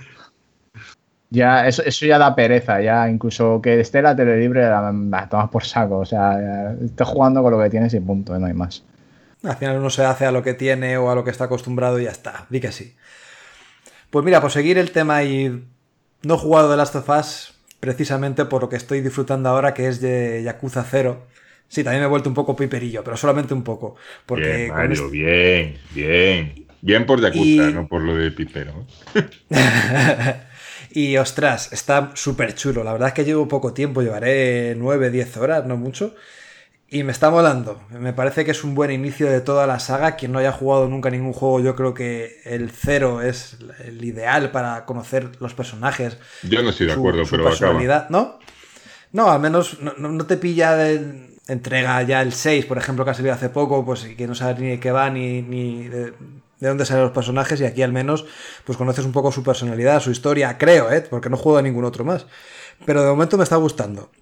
Es verdad que es lentito a veces, pero bueno, es también la gracia que tiene, ¿no? Es juego contemplativo, de, de estar tumbado en el sofá, el tirarte las horas leyendo diálogos, conversaciones en completo inglés y a veces bastante difícil, o al menos a mí me está costando. Pero muy bien, la experiencia de momento está siendo satisfactoria, mejor de lo que yo esperaba. Pensaba que me iba a venir todo de, de golpe, como un Skyrim o un Oblivion que te vienen 40.000 iconos y te marean, te agobian. No, pero aquí todo bastante ordenadito y bien. Si quieres pararte a hacer cosas o actividades secundarias, te paras y si no, pues nada, sigues con la historia para adelante y ya está. Como las misiones secundarias también, si las quieres hacer bien y si no, pues también. Y eso, pues bueno, dice mucho del juego y, y se adapta a cualquier tipo de usuario. Para los que quieran pasarse el juego eh, directamente la historia y punto, o para quienes quieran sacar todo el jugo y completarlo al 100%. O sea que están todas las vertientes disponibles para cada tipo de jugador. Muy bien, ¿eh? Si quieres pararte a jugar al Room o al Space Claro, Harrier, claro. ¡buah, qué gozada! La verdad, eh, a mí uno- unos juegos que me encantan y aparte es que te partes, te partes de risa con el juego porque es, tiene un humor súper absurdo en ocasiones, tiene misiones de lo más absurda, te encuentras una fauna en, en esas calles que eso es increíble. Y, y es que hay veces que te encuentras una misión de estas y, y es esa sensación de se la tengo que contar a alguien, que hay un tío que quiere hacer no sé qué paranoia rara y, y que vas tú y le ayudas, pero siempre con esa cara como, como ves al personaje y dices tú, es que te estás dando cuenta que esta gente está loca, pero, pero bueno, vamos a aquí a echar una mano. Y no sé, te decía que para mí no es el mejor inicio posible, porque bueno, ahora está el Kiwami y el Kiwami 2 en la PlayStation 4, que es el remake del 1 y del 2. Y para mí, eh, Cero no es el mejor inicio posible porque en Cero salen personajes como referencia y como guiño a cosas que van a pasar luego en el 1 y en el 2. Y bueno, y más adelante en la saga. Pero yo por lo menos recomendaría jugar al Kiwami 1 y Kiwami 2 y luego ya pasarse al 0. Y ya luego ya si quieres seguir al 3, al 4, al 5, al 6, pues ya sigues. Pero me parece que es como eso, cuando ves un- una precuela, por ejemplo, tú que verías Star Wars, primero las, la trilogía eh, del episodio 1, episodio 2, episodio 3, o verías primero la trilogía Claro, sí, original, seis, 4, ya, sí, 5, sí, 6. sí, sí. Yo personalmente vería primero 4, 5, 6, porque hay cosas que se cuentan en las precuelas, digamos, que se cuentan de una manera, manera determinada sabiendo el impacto que tienen, que tú ya sabes que Anakin es eh, Star, que es eh, Darth Vader, son la forma de contar las cosas ya no es igual, no es sí que temporalmente es cero, es cierto que es 0, 1, 2, pero yo personalmente jugaría primero a 1 y 2 y luego 0, pero se puede hacer. de spoiler. Que anda, Ya que de Darth Vader. ¿eh? Pero bueno, que eso, el Yakuza es un juego de perderse horas y horas. Y una cosa buena para que no te asustes cuando acabes con este, que el Kiwami es mucho más corto. Eh, sí, lo- es que este tela, ¿eh? Uf. Sí, este tiene muchas cosas. El Kiwami es tal cual era el Yakuza 1, pero mm, no sé si recortado o por lo menos supongo que te ponen menos peleas, porque en el 1 uf, cada vez que salías a la calle te tenías que pelear dos veces. Y en este, en el 0, pues es bastante largo lo que dices tú, tiene muchas cosas. Y, joder, lo que flipo yo de Yakuza es que es el único juego que me pasa que estoy deseando que lleguen las cinemáticas, porque es que hay unas escenas, pasan unas cosas tan brutales. En cada puta cinemática hay un giro que te flipa, que, no sé, me encanta, me encanta la saga Yakuza. Y últimamente hay el rumor de que igual llega a Xbox, a ver si es verdad que Sega pasa por ahí por el aro y la vemos en la máquina de Microsoft. Y- Ojalá, ahora que está tan metida Sega con, con Xbox o, o- o Xbox está tan metido de lleno en el mercado nipón, al menos en sus juegos, pues no estaría nada mal que se viera involucrado todo, todo ese tema, sí. ¿Qué entregas de Yakuza están traducidas? ¿Ninguna? Eh, La el- primera en hay su que día. están traducidas. La- No, el Yakuza 1 de PlayStation 2 es el único traducido. El Kiwami no está traducido. Al Kiwami no. Vale. No, Pero ahí O se sea matan que demonios. ninguna de las entregas de PlayStation 4 está traducida. ni de PlayStation 3. Vale. ¿Eh? ¿Ahí se matan demonios o no? Con todo, ¿eh? Que yo sepa, no. Con todo, ¿eh? Todo para mí que no lo voy a jugar. Venga, Marvoz, ya que has hablado, a ver, ¿a qué has estado jugando tú este verano? Sí, porque os enrolláis ahí con Yakuza, con el otro de la moto. Sí, sí, y- venga, vamos a, vamos a meter ahí- quinta, ¿eh? Vamos a ir al lío. Eh, yo, verás, he jugado mm, relativamente poco para lo que estoy acostumbrado a jugar en esta fecha, en verano y tal. Por motivos de trabajo, pues la verdad no he podido tener mucho tiempo. He seguido jugando a Battlefield, sigo jugando cada vez que puedo, me he hecho un par de partidas, solo, pues ya no juega nadie conmigo. Y, he estado jugando a, a Nintendo Switch, ya que ustedes jugáis a la Play, pues yo a la Nintendo Switch. He estado jugando a Hollow Knight. Eh, no he jugado mucho, bueno, he jugado, he jugado relativamente bastante, ¿no? Pero no, he- no me lo he pasado todavía, no he, no he llegado más allá de donde me han dicho que ya el juego se vuelve muy difícil. A mí de momento el juego me está pareciendo una maravilla, o sea, niveles de, las mazmorras, lo que son los escenarios, el sistema de combate y plataformeo y eso me parece genial, el diseño artístico muy bueno y la verdad es que le sienta estupendamente jugar en, en Switch, ¿no? Porque me lo pongo, no he jugado todavía en, en la tele, siempre he jugado en portátil y la verdad es que le he estado dando mucho a eso, ¿no? Eso, y además yo te puedo resumir, incluso hasta en lo que ustedes habéis hablado en un juego, yo te puedo resumir lo que he jugado. Básicamente ha sido ese y Mario Tennis. Eh, he hecho mis torneos en plan sencillo, ¿sabes? En modo sencillo, que es modo sin, sin ningún tipo de, de, de magia, ¿no? Por así decirlo, ¿no? En modo de tenis de toda la vida. Y, y poco más.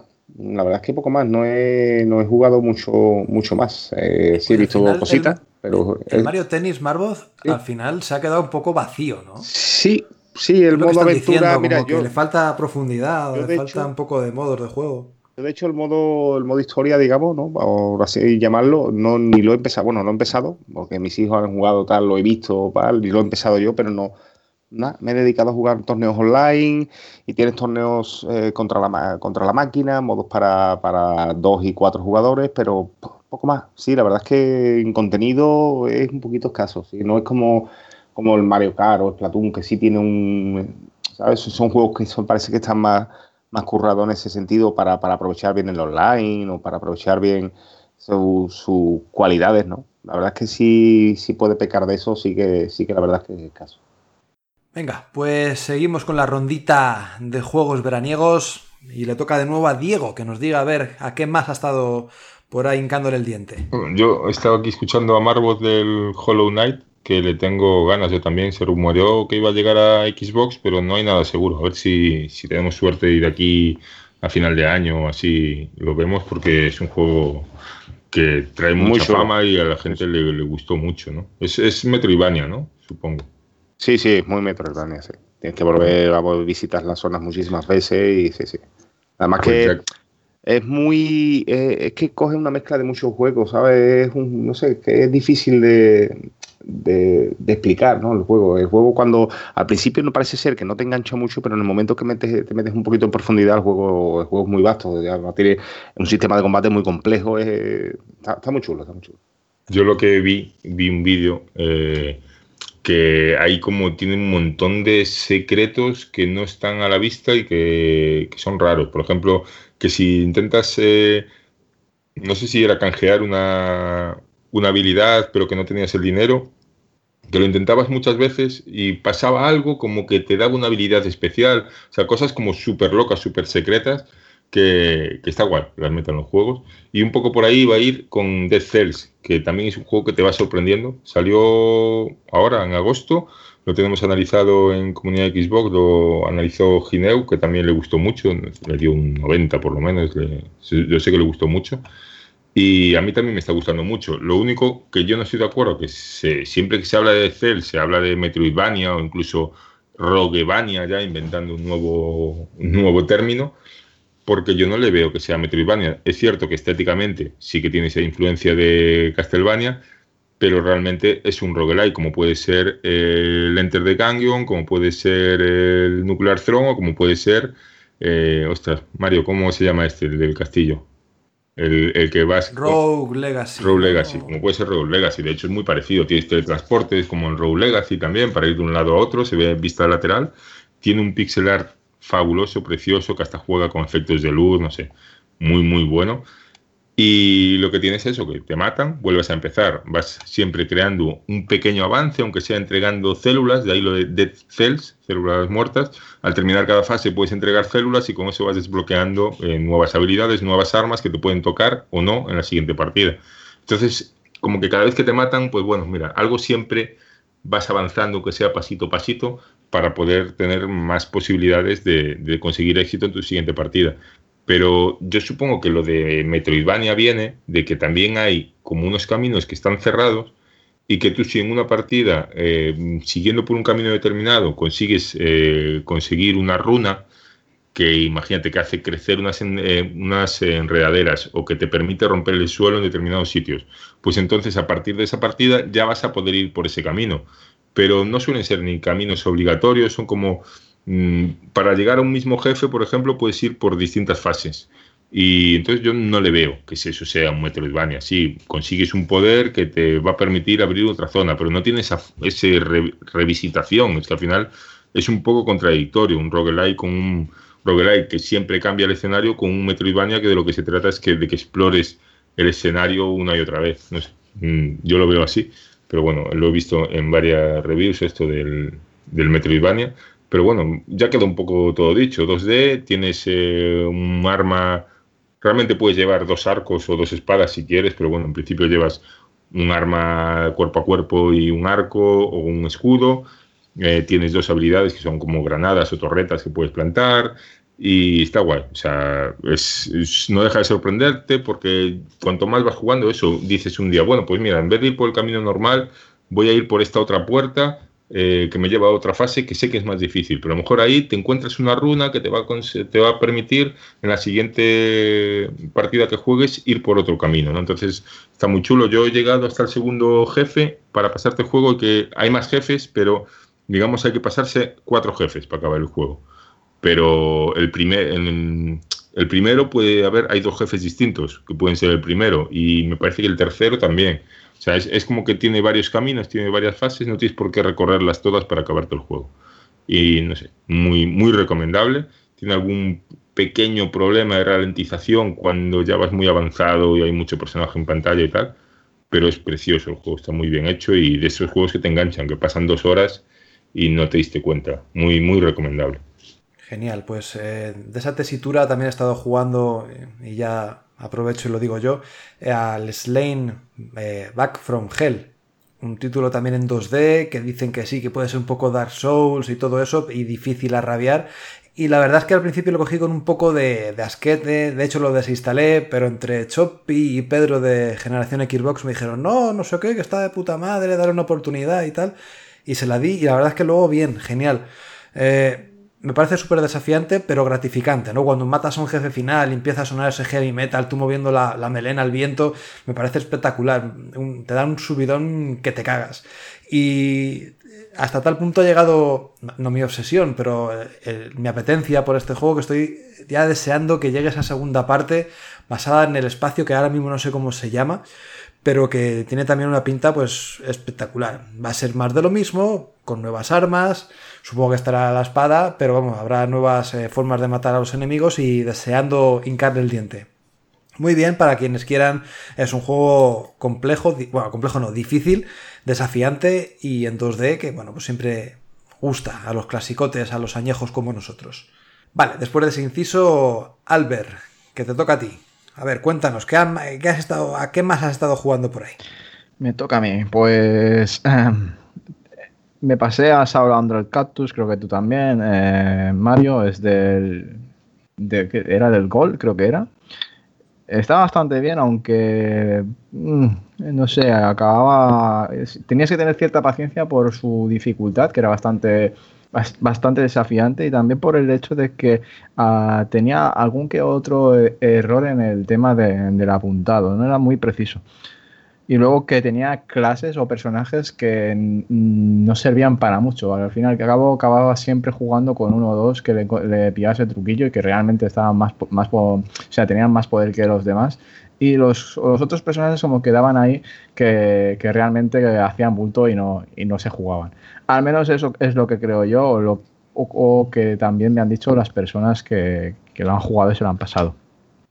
Inciso aparte, eh, también eh, terminé Crash Bandicoot en Insane Trilogy. Me parece una, una barbaridad lo que han hecho con, este, con esta remake. Me ha flipado mucho. La dificultad del primero es, eso es tediosa, pero a rabiar. Pero bueno, que al fin y al cabo eh, es muy gratificante y satisfactorio poder terminar las tres, eh, las tres aventuras que realmente ya las había hecho en PlayStation en su momento pero que rememorarlas de esta forma me parece a- absolutamente maravilloso. A ver, a ver, a ver, a ver, a ver, pero al 100% o no. No, ya, eso ya lo hice y ya paso, tío. Eh, de esa forma, pues estoy esperando realmente con bastante ganas Spyro eh, Reignited Trilogy, pero no sé, eh, con tanta cosa que va a salir en los próximos meses, creo que te va a tener que esperar igual que este Crash, que esperé un año que saliera de Xbox One. Y veremos a ver si también en ese- proceso baja de precio y, y demás. También hay que decir que no es un, no es un detonante, pero la- un poco la pullita, la guarrada que ha hecho Activision de incluir solamente el primer juego en el CD y los demás descargables, pues mira, eh, ahí, ahí lo llevan. Eh, luego ya he comentado que me pasé Red, Red- Red Dead Redemption esta semana, ya lo terminé, creo que ya he comentado lo que me ha parecido en Twitter. El juego se hace aburrido y tedioso en muchas ocasiones, pero realmente me, me ha gustado. Mm, creo que eh, esto viene ocasionado a que realmente lo he jugado bastantes años después y que en su momento podría no ser mm, eh, considerado así porque realmente desde, desde el año que salió hasta ahora los digamos los juegos de mundo abierto iba a decir Sandbox pues no no se llama sandbox a este tipo de juegos pero se le llama erróneamente y quizás esa percepción de que ha evolucionado tanto y son tan digamos ahora cuentan con, con misiones no tan repetitivas y que son más más diversas y demás ahí tenemos el caso de de, The Witcher 3, que vamos, o sea, la sesión es una maravilla y aún, y aún no lo he pasado. Así que quizás por, ese, por esa razón eh, se me haya hecho de esa, de esa forma de momento, ¿no? Eh, luego ya comento dos cosas y ya yo termino. Eh, terminé un Ravel. Eh, ha salido la segunda parte y la primera eh, tenía muchas ganas de jugarla, pero creo que en cierta forma me ha decepcionado por el hecho de que eh, mm, tarda muy poco en repetirse las mecánicas y luego ya no te presenta ninguna más y a, mí se me hizo largo.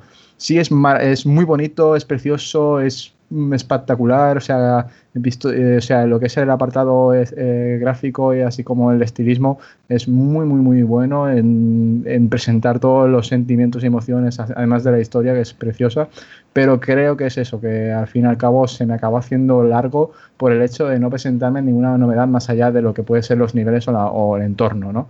Y luego, por último, eh, también jugué a Abzu, una aventura de los creadores de, creo que era de Flower y de, de Journey, y mm, realmente es un viaje marino muy, muy, eh, muy bonito, precioso también, igual una aventura de estas que, que es como un rival y que te llega a, a, digamos, a emocionar y demás pero que se me hizo complicado un poco de controlar al principio. Tiene un control un poco, poco peculiar, no está muy pulido, pero aún así es una experiencia que recomiendo a muchas personas.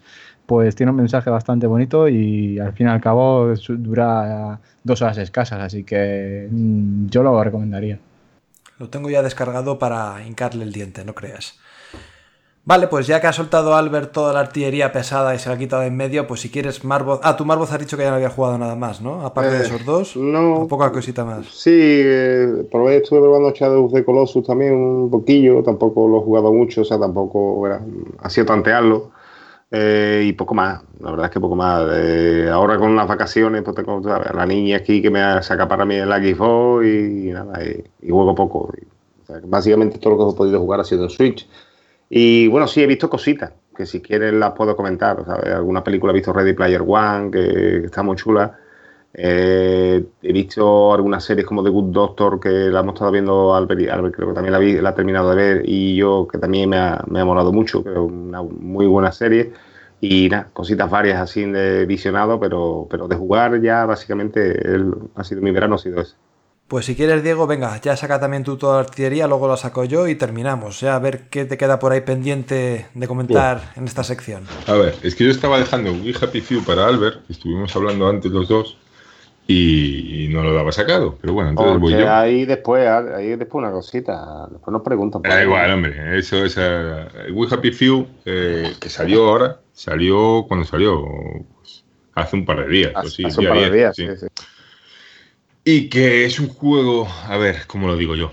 Tiene una narrativa brillante, tiene esta gente tiene un talento fuera de toda duda, tiene una forma de, mm, de crearte un interés por lo que está pasando, de plantearte un mundo con unas reglas y con unas peculiaridades eh, realmente que cogen unas influencias muy claras, pues las típicas de Un Mundo Feliz de 1984, de los típicos eh, mundos distópicos en los que eh, la gente está, eh, la gente crea una sociedad feliz en la que nadie puede ir en contra de esa sociedad, sino pues es un paria, es un- un rechazado por toda la sociedad. Pero aquí, claro, se añade el tema de la droga, como el soma de Un Mundo Feliz, aquí es el júbilo o el joy. El juego viene en español, por cierto, en textos en español, no una muy buena traducción, con algunas partes en inglés y alguna cosa mal traducida, pero bueno, viene en español. Y todo esto que tiene de notable de ambientación, de argumento, de narrativa, lo destroza el gameplay. Es un gameplay en el que prácticamente nada de lo que hace funciona, prácticamente no tiene ni una mecánica que sea divertida, o sea, tiene un sigilo que no es divertido, tiene un combate que no es divertido, tiene una supervivencia que en nivel normal es eh, anecdótica, está ahí, tienes que crearte tus alimentos, crearte tus medicinas, crearte tus objetos, pero realmente en nivel normal, en niveles más difíciles parece ser que sí, eh, nivel normal es una cosa ahí anecdótica que está para que estés un poco entretenido. Y luego que es un juego que está muy guiado, tú marcas la, la, la misión que tienes que hacer, te marca ya en el mapa en 3D, se puede desactivar. Pues bueno, sobreimpreso en la pantalla, te marca dónde tienes que ir, vas allí, haces lo que te digan y más o menos punto. Un juego que sea tan guiado tiene que ser divertido. O sea, un Assassin's Creed, a mí si me mandan, eh, vete a este punto y me marcan exactamente al punto que tengo que ir, o un Uncharted, pero si me entretengo haciéndolo, si, o un Zelda Breath of the Wild, a mí si me en Zelda Breath of the Wild me dicen tienes que subir aquí y por ese camino me encuentro gente con la que peleo o tengo que subir por un sitio de una forma eh, plataformera o lo que sea, y es divertido, pues me da igual que me marque donde tengo que ir. Pero si me marcas a donde tengo que ir y lo único que tengo que hacer es ir y darle un botón, eso no funciona, obviamente. Y no sé, es un juego que es una pena que jugablemente sea así, eh, porque en lo que es eso, ambientación y narrativa, es, fabuloso el juego. Pero es que hay, mm, a Albert le pasó igual, hay como un montón de momentos que estás pensando en, en dejarlo.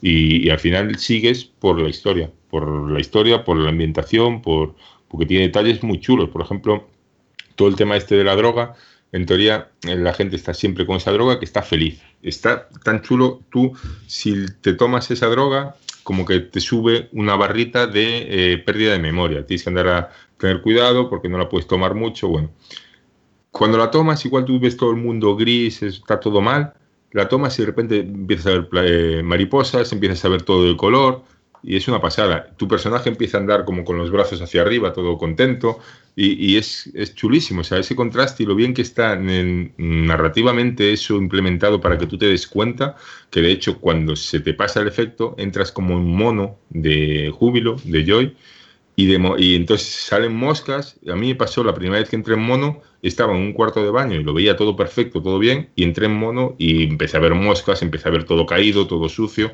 y está muy chulo y, la verdad es que es me da muchísima pena que este juego, por lo menos de momento, veremos a ver si consiguen evolucionar el juego de alguna manera, que no responda jugablemente a lo que tenga que responder. Así que bueno, llevo poco, Albert lleva un poquito más que yo, yo estoy, digamos, en. Llegué a la ciudad feliz, estoy ahí haciendo misiones y me parece una pena. Pero bueno, a ver si. A ver si remonto un poco y si por lo menos todos estos defectos, como que los eres capaz de dejar a un lado para seguir la historia y, y disfrutar de ella y de, de, esa narrativa que tiene el juego tan buena. Vale, y aparte de este We Happy Few, ¿has podido disfrutar o deleitarte con algún otro título? Pues sí, mira, te cuento. Me pasé el Minute un juego que tú también te pasaste. Oh, ¡Qué bueno es! Que me lo, pagues, me lo bajé, me lo compré gracias a ti y que realmente ¿Qué me de, gustó qué de muchísimo. tiempo tenéis, mamones? Es- No, ese no dura mucho, ¿eh? ¿Qué No, tiempo? por No, pero dos sí, por, todo- horitas. por todos los juegos que habéis jugado, ¿vale? Yo no tengo tiempo para nada. El Minute es un juego prácticamente gráficos 8 bits, eh, de dos colores, negro y blanco, y que pese a todo eso es increíble. Es un juego que te obliga a hacer las cosas en 60 segundos. Tienes que ir, vas desbloqueando como distintos puntos de partida para poder ir haciendo esas cosas, pero que está repletísimo de secretos, repletísimo de momentos en los que tienes que pensar ahora por dónde voy, de aprovechar un camino, no ahora a corto por aquí, porque si no, no me da tiempo. Y en general, es un juego que lo recomiendo, es un juego baratito, que os dura una tarde, a mí me duró dos porque no me da para más, porque me quedé atascado en un punto. Bueno, Y- cuidado. Una tarde, si quieres lo que es pasarte lo que es el Sí, modo sí, sí, historia normal y corriente, pero después tiene mil secretos por ahí aparte, el post-game o post-ending o como le queráis llamar, que también te puede dar unas cuantas horitas extra, ¿eh? Sí, sí, cierto. Y bueno, nada, lo recomiendo mucho como un juego indie realmente sorprendente y muy bueno de este año. También estuve dándole bastante, más o menos le di 20 horas al Vermintide 2, que lo metieron de salida en el Game Pass. El 1 lo había probado y este ya mm, fui ya con ganas de jugar. Estuve jugando un poco con Choppy, con más gente así multijugador. Y un poco a las 20 horas me aburrí, pero es un juego que tiene ese potencial de enganchar a un grupo de amigos y de entrar cada día, te van dando premios, vas haciendo misiones, pues como en el. Un poco como en el Left 4 Dead. Es misiones de cuatro jugadores, lo que pasa que aquí son cuatro clases distintas. Eh, cada clase además depende cuánto vayas subiendo de nivel, la puedes ir llevando hacia un lado, hacia el otro, ten- teniendo unas ventajas o otras. Y está muy chulo, es básicamente reventar hordas y, y lo guay es que por ese camino que vas recorriendo para hacer cada fase, pues hay una serie de secretillos y, y está bien. A mí, yo, como un juego así de hordas, pero que en vez de estar esperando las hordas vas en movimiento, a mí yo recomiendo mucho. Además, además eso está en el Game Pass. Sobre todo eso, si tienes un amigo, yo creo que para, es el típico juego que te pones por las tardes a darles un par de horas y, y lo disfrutas muchísimo. Yo a las 20 horas o así tuvimos una partida que igual nos aburrimos un poquito de más y ya no lo volví a poner, pero, pero sí que me parece un buen juego. El Bueno, of 20 horas, 20 horas ni tan mal, ¿eh? al final 20 horas no es nada, porque, mm, a ver, eh, al final es el típico juego en el que empiezas a repetir misiones, porque mm, entra no sé quién que aún no la hizo, o porque, bueno, ponemos una misión aleatoria porque piden, hoy piden como misión diaria, haz misiones aleatorias. Entonces al final eso, 20 horas que es igual eso, 10 días jugando al juego, una semana y pico y lo que nos duró. Eh, el Sea of le he dado algo con Choppy, que iba a estar aquí Choppy y supongo que iba a hablar mucho de las últimas actualizaciones este del Cursed Seals, que me ha gustado mucho esto del Cursed Seals. Lo he hecho poco con Choppy, este, he hecho tres días o así, y básicamente ahora es una zona del mapa en la que aparecen distintas oleadas de barcos con esqueletos y está chulo porque al final mm, estás todo el rato en batalla contra ellos. Ya, mm, hay otra serie de estrategias como eh, hacerles agujeros y abordar su barco, o explotarles barriles explosivos, y se hace difícil. Son, creo que son cinco oleadas de uno o dos barcos a la vez. Y está guay porque ahora añadieron poder hacer alianzas. Tú pones un banderín en tu barco y si otro también lo lleva, pues podéis hacer alianzas. Sale ahí la opción de hacerte alianza con ellos y al hacer alianza compartís ganancias y, entonces mm, está guay para este tipo de misiones poder ir juntos. Pero bueno, tampoco he jugado mucho. Es una pena que no esté aquí Chopi, que fue el que más le dio. He jugado también, por supuesto, al juego del verano de Crew 2, pero bueno, ya tengo, tenéis el análisis en, en comunidad de Xbox, que está muy chulo. En cuanto le tocas un poco el control, porque es el con- eh, a mí me sigue pareciendo de locos que saquen el juego con el control que trae por defecto. Que es básicamente un juego, un control que te rectifica completamente los derrapes, que el coche no se desliza sobre la carretera pero es un juego, típico juego entretenido que te, no te das cuenta y llevas 40 horas ahí desbloqueando cosas y está muy chulo de 2. Y luego me he pasado dos juegos ya un poquito, son parecidos porque son DLCs que al final no fueron DLCs. Uno es Dishonor, La muerte del forastero, que es el DLC independiente de Dishonor 2, digamos. Y lo peor que puedo decir de él es que es demasiado DLC. O sea, me esperaba que fuera más juego por sí mismo y Mario, no, no empieces ya a rajar de Dishonor. Ay, ya, ya se te está quitando la venda de los ojos, Diego. Ya estás viendo la realidad. Y pensé que era como más juego por sí mismo y al final es un compendio para mí de las zonas menos inspiradas de Dishonored 2. O sea, Dishonored 2 al final tenía dos, tres zonas espectaculares y este son cuatro zonas creo y ninguna es espectacular. Y entonces, bueno, está bien, la historia que te cuenta pues te aclara cosas del lore de Dishonored que no se habían aclarado hasta ahora y eso está bien pero a mí no me ha matado. Sí que ha habido mo- momentos buenos en los que, bueno, lo típico de Dishonored, que encuentras distintos caminos para ir, distintas formas de hacer las cosas, que lees una carta que entonces te da una pista para ir a otro lado y resulta que es cierto que allí ya estaba un personaje y a ese personaje le puedes robar no sé qué. Lo típico de Dishonored que está todo como tejido de una manera increíble. Pero no, no, me, no me ha gustado tanto como Dishonored 2.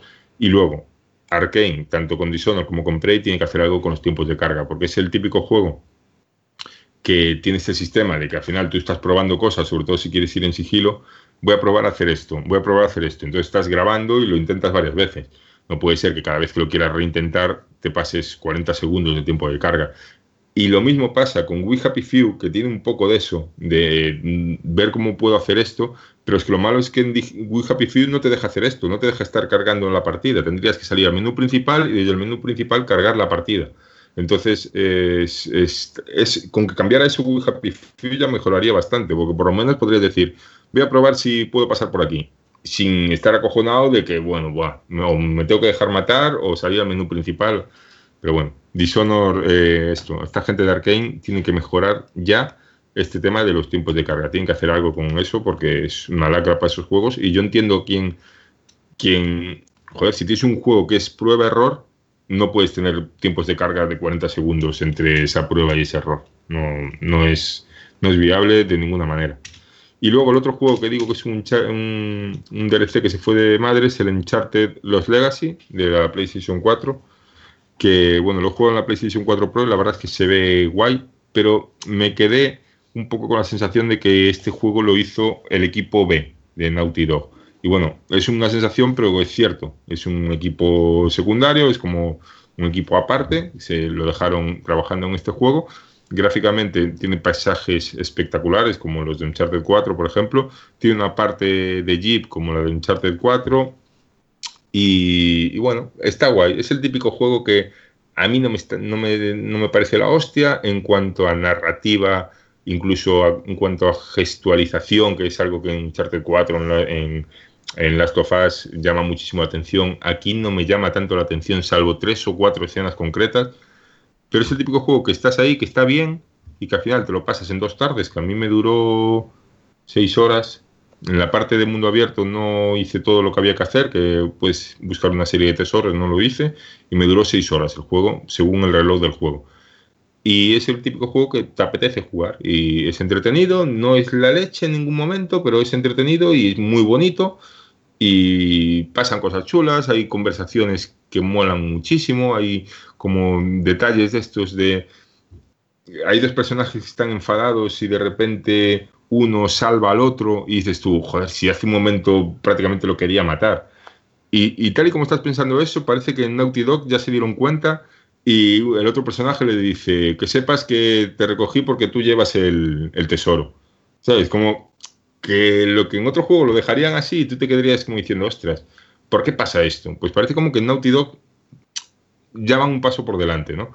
Luego eso, sí, matas a 500 personas en el juego como si fuera Rambo, eso, en eso no se meten, pero en este tipo de cosas sí. Y bueno, yo creo que nada más, yo creo que fue todo esto lo que jugué, este Uncharted Los Legacy, pues muy bien, o sea, es un juego súper entretenido como cualquier Uncharted, así que poco hay que decir. Ah, y la última fase es brutal, quizás de lo mejor de toda la saga Uncharted, eso, eso me ha encantado. Pues nada, te habrás quedado a gusto, ¿eh, Diego? ¿Qué va? O sea, aún tuve que estar aquí borrando del, del archivo de texto algún juego, ¿eh? Pues nada, voy con los míos. La verdad que un buen, buen listado, ¿eh, Diego? Te has marcado ahí. Te estás marcando un buen verano. Y voy con los míos. Eh, he jugado en Xbox a mucha cosita indie. Lo único que no voy a nombrar todos, ni mucho menos, porque algunos es que no son innombrables. Hay alguno que es que no es merecedora ni, ni de que salga en nuestro programa, imaginaros. Pero bueno, así interesantes, por ejemplo, he jugado a Candle, de Power of the Flame, que está muy bien, una aventura de Teco Studios, un equipo patrio, un equipo español, que mola porque es como volver a las aventuras gráficas antiguas de estas de que tienes los objetos y no sabes lo que hacer, no hay ninguna pista y te las tienes que ingeniar tú buscando por el escenario a ver qué es lo que pasa o qué, qué elementos ves en pantalla en el fondo a lo mejor en, en, pues en un mapita o en un dibujo y con eso tú ir probando, investigando y hasta que das con la tecla y sigues avanzando. Me parece muy bien, además tiene la voz en español de Pepe Mediavilla, ya sabéis, el, eh, difunto actor de doblaje que interpretó a Gandalf o a Morgan Freeman y que le da un tono bestial, una narrativa que sin llegar a ser la leche, pero simplemente escuchar su voz ya te pone en situación y te hace meterte de lleno en el juego en Candle como si fuera un cuento. Es- está, está muy bien, además con esa estética eh, rollo entre caribeña con cultura africana, esa música que también te puede recordar un poquito al Monkey Island, no sé, está muy bien. La verdad es que es un juego tranquilito eh, para darle un poco al coco, pero que se disfruta mucho. Con el tema de nuestro personaje que tiene un- una mano que es como una especie de vela, vas haciendo, interactuando en el escenario con, diferentes cositas y la verdad es que Bien, muy entretenido ahora en verano, un juego tranquilito para disfrutar sin prisa, sin agobios y muy recomendable. Luego también he jugado a, la- a los dos DLCs, a las dos expansiones de Far Cry 5. Me ha gustado sobre todo la primera, que se llama Hours of Darkness, que va sobre Vietnam, eh, en plena guerra, y mola, es llegar de un punto donde se estrella nuestro helicóptero, pues a la zona de rescate y por el camino vas haciendo diferentes misiones, vas rescatando a tus compañeros de helicóptero, y está bien, porque al final puedes llegar del punto A al punto B directo, pero claro, eh, eh, cuando estás en el punto B es mucho más difícil si no vas con tus compañeros, con tus aliados, si no pues eh, coleccionas todo tipo de armas, entonces conviene siempre ir parándose, ir haciendo las misiones secundarias para llegar lo más equipado posible a ese punto B. Y el segundo DLC se llama Lost on Mars, que me ha parecido un poco peor, porque ya es un terreno mucho más grande, tienes que hacer lo típico que se hace en los Far Cry, ¿no? De ir a una zona concreta, a una estación espacial, activarla, o matar a una reina, pues hay una especie como de enemigos que son como arañas, que tienes que eh, matarlos, y, y, siempre hacer lo mismo, y como que llega a aburrir un poquito. El primero, el, el que se ha ambientado en Vietnam, eh, mucho mejor, sin lugar a dudas.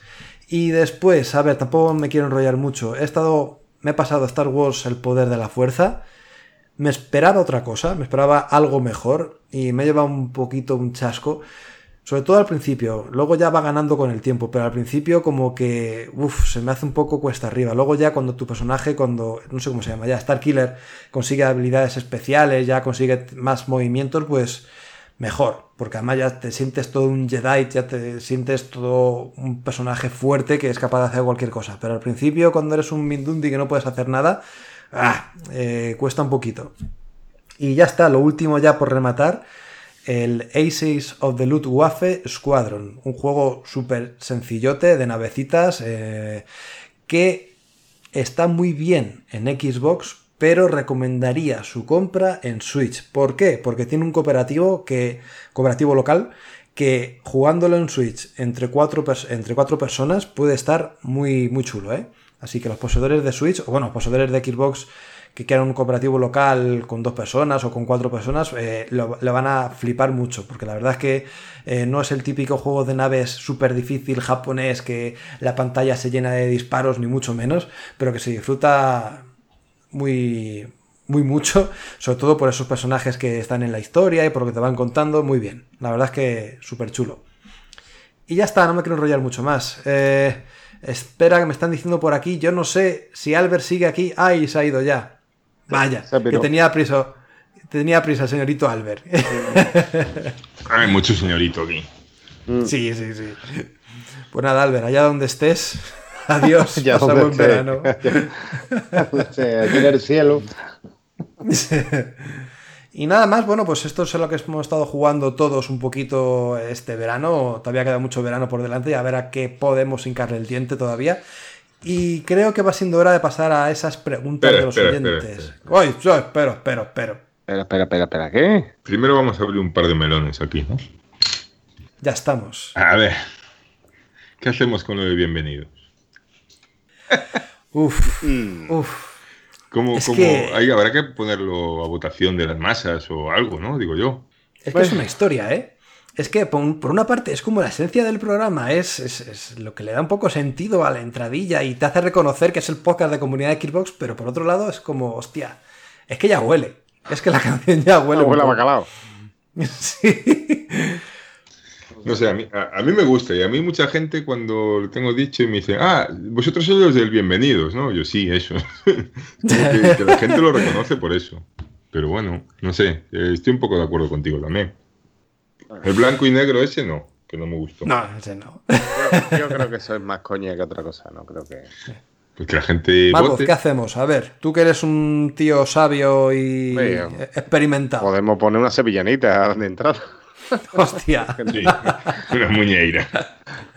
O una muñeira, no, sevillanita, un, no sé, un cante por camarón, una cosa así. No sé, no, pero yo, yo lo veo bien, tío, yo lo veo, yo lo dejaba. Lo, lo mismo una revisión. No, Una remasterización. Una remate- ¿no? un, reboot, un como reboot. el Doom. un reboot.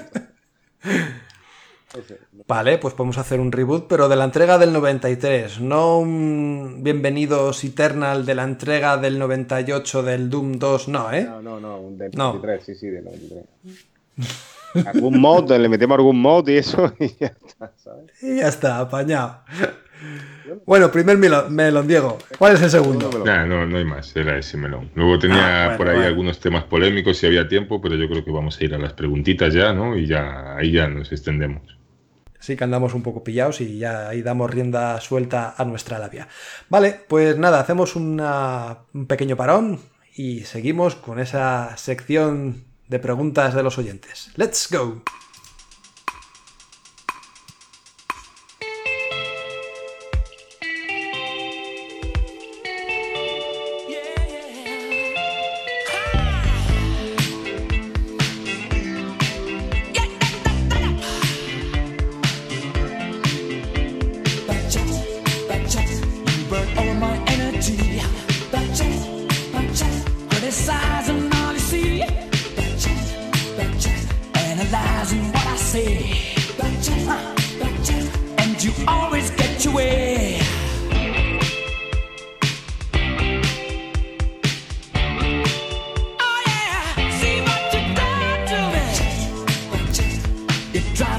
Off topic, seguimos con ese programa especial y ahora llega el momento de que vosotros, los oyentes, nos hagáis las preguntas que creáis oportunas. Lo primero que os ronde la cabeza, lo primero que se os pase por la punta el pepino.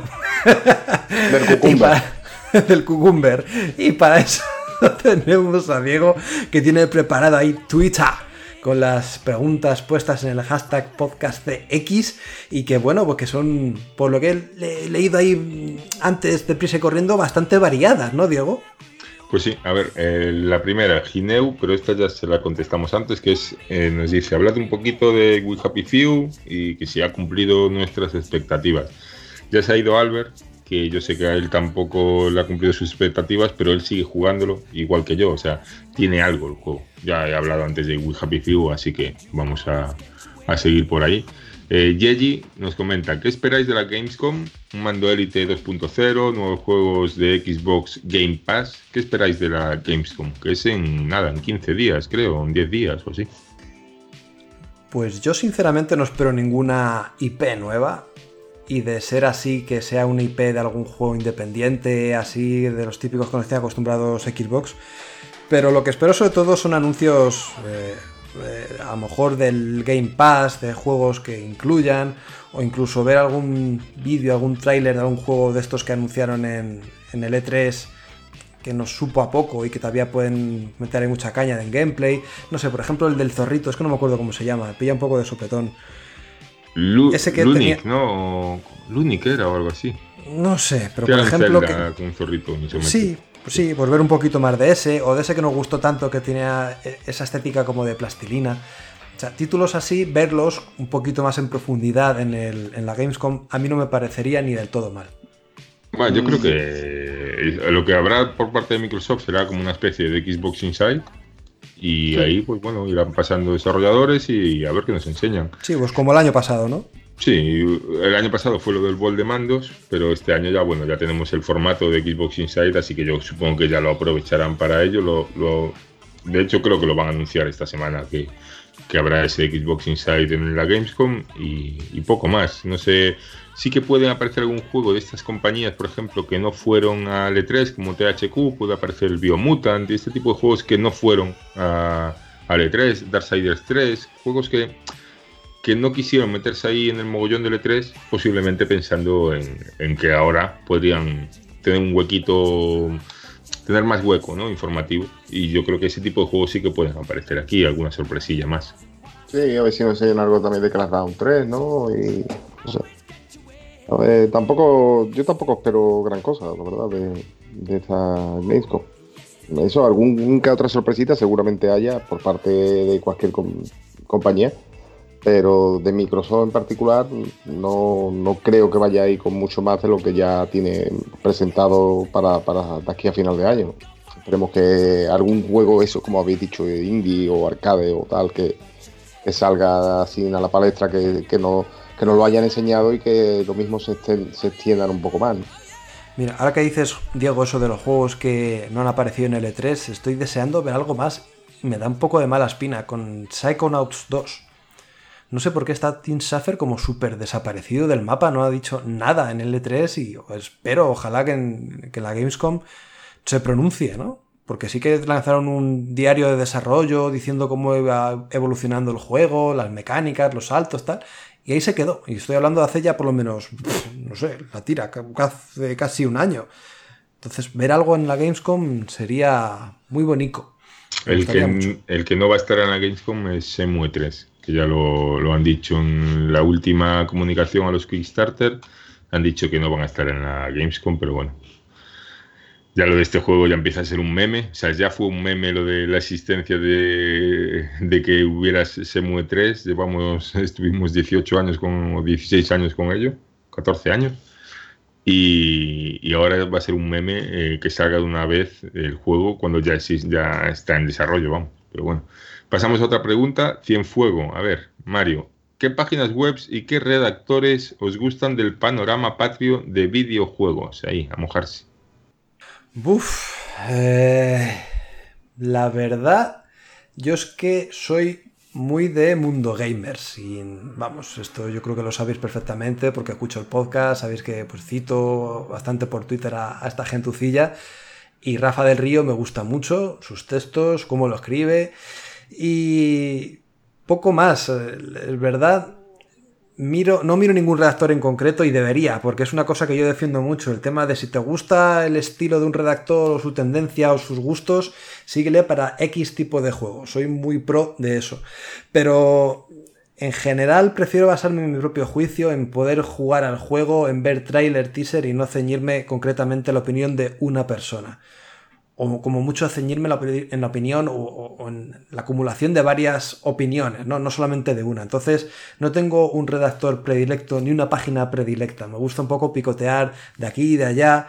Como mucho eso, ya digo, Mundo Gamer, Rafa del Río y poco más. eh, no sé, no, no, no soy muy de meterme en páginas concretas, la verdad. Marvos, ¿tú tienes algo que decir de esto? Eh, yo, mira, particularmente a mí me gusta mucho eh, Tony Pie- Piedrabuena, sobre todo me gustaba antes. Mm, Ahora lo sigo menos, lo veo en el canal de YouTube de 3D Juego y demás. Me gusta, me gusta como el tío presentaba el podcast, me gusta el- como el tío da sus noticias y tal. Y, y es uno de los que la verdad es que le sigo la pista y, y me gusta del, del mundillo del sector, sobre todo cuando tenía el Club Vintage pero, pero poco más. Como dice Mario, yo veo, ¿sabes? Tampoco me fijo mucho en los redactores así, ¿sabes? Mucho veo noticias por generación Xbox, por comunidad Xbox, por, la que me pille, ¿no? Eh, que tampoco soy, soy un fan aférrimo a ningún tipo de página, ¿no? Así que, por decir alguno, eh, Tony Chan, Tony Piedrabuena. Mm, Y yo personalmente es que mm, no sigo mucho especialmente las webs. Hoy en día, al final, pues para estar como al día, ¿no? De lo que pasa, de la información, pues tiras de Twitter, de titulares, entras en un sitio, abres una noticia, entras en otro. Por ejemplo, me parece que en España está haciendo una buena labor IGN. Por ejemplo, este chico Xcast, ¿cómo se llama? Juan, Sí, estuvo Juan aquí en un podcast, de hecho, ¿no? Sí. Mm, Ese chico también me gusta mucho. eh, los de Gamers, que es- soy muy, muy de podcast. Yo soy muy de escuchar podcast. Por ejemplo, mi paisano Adrián Suárez de Mundo Gamers me gusta mucho. Tiene una forma de, de ver los videojuegos. Igual no para todo el mundo, digamos, porque se raya mucho con cosas de narrativa y tal. A veces es en plan, cállate un mes. pero, pero sí que me gusta mucho y se nota esa pasión ¿no? Al hablar que, que es una cosa que me gusta mucho. Eh, Rafa del Río también, que es muy majo. Eh, y en general, bueno, podcast es lo que más consumo yo al final. Y el- al final lo que dice Marbot, por ejemplo, de Tony cuando, cuando estaba en Arcadia, cuando hacía Arcadia, cuando hacía mm, Club Vintage, que bueno, que lo hacen ahora muy, muy de vez en cuando, me gustaba mucho. Eh, cuando estaba Funs en Game Over, por ejemplo, era otra persona que seguía. Speedy, que está en Methodologic, también me gusta mucho, pero más por podcast que por textos. Al final, por textos, pues sí, eh, lees, pero no, no sigo mucho. Por ejemplo, un podcast que muchas veces me pone de los nervios es Reload, porque, porque son como son y a veces sueltan cosas que, que me parecen increíbles debido a la repercusión que tienen, que, que hablen con tal ligereza de algunas cosas. Pero, por ejemplo, a mí Pep Sánchez es una persona que, que a base de seguirlo, pues he visto que los videojuegos se podían ver desde otro prisma. Igual ahora eh, no lo tengo en tan buena estima como antes, porque sí que le veo que se deja gui- guiar mucho por sus manías, pero sí que es otra persona que me gusta mucho, me gusta cómo habla, me gustan muchas conclusiones y cómo a veces ven, ven de un juego o de una noticia un detalle que igual a simple vista se te escapa, ¿no? Entonces esas cosas me gustan y por eso podcast, canal de YouTube y tal, al final sigo más eso que prensa escrita. Y bueno, Pues por ejemplo, para Euro, o sea, para YouTube, para canal de YouTube, Eurogamer España me gusta bastante. Tanto por sus partes o sus vídeos más graciosos, ahí no me acuerdo de este chico, el que hace la, la- eh, que Borja, dobla lo- sí. Sí, pues tanto por Borja como por ejemplo cuando hacen el Eurogamer Responde o cuando hacen la semana en 10 minutos, me parecen son formas muy abreviadas de conocer toda la actualidad y me gusta bastante, la verdad es que eso sí que lo sigo casi religiosamente cada semana.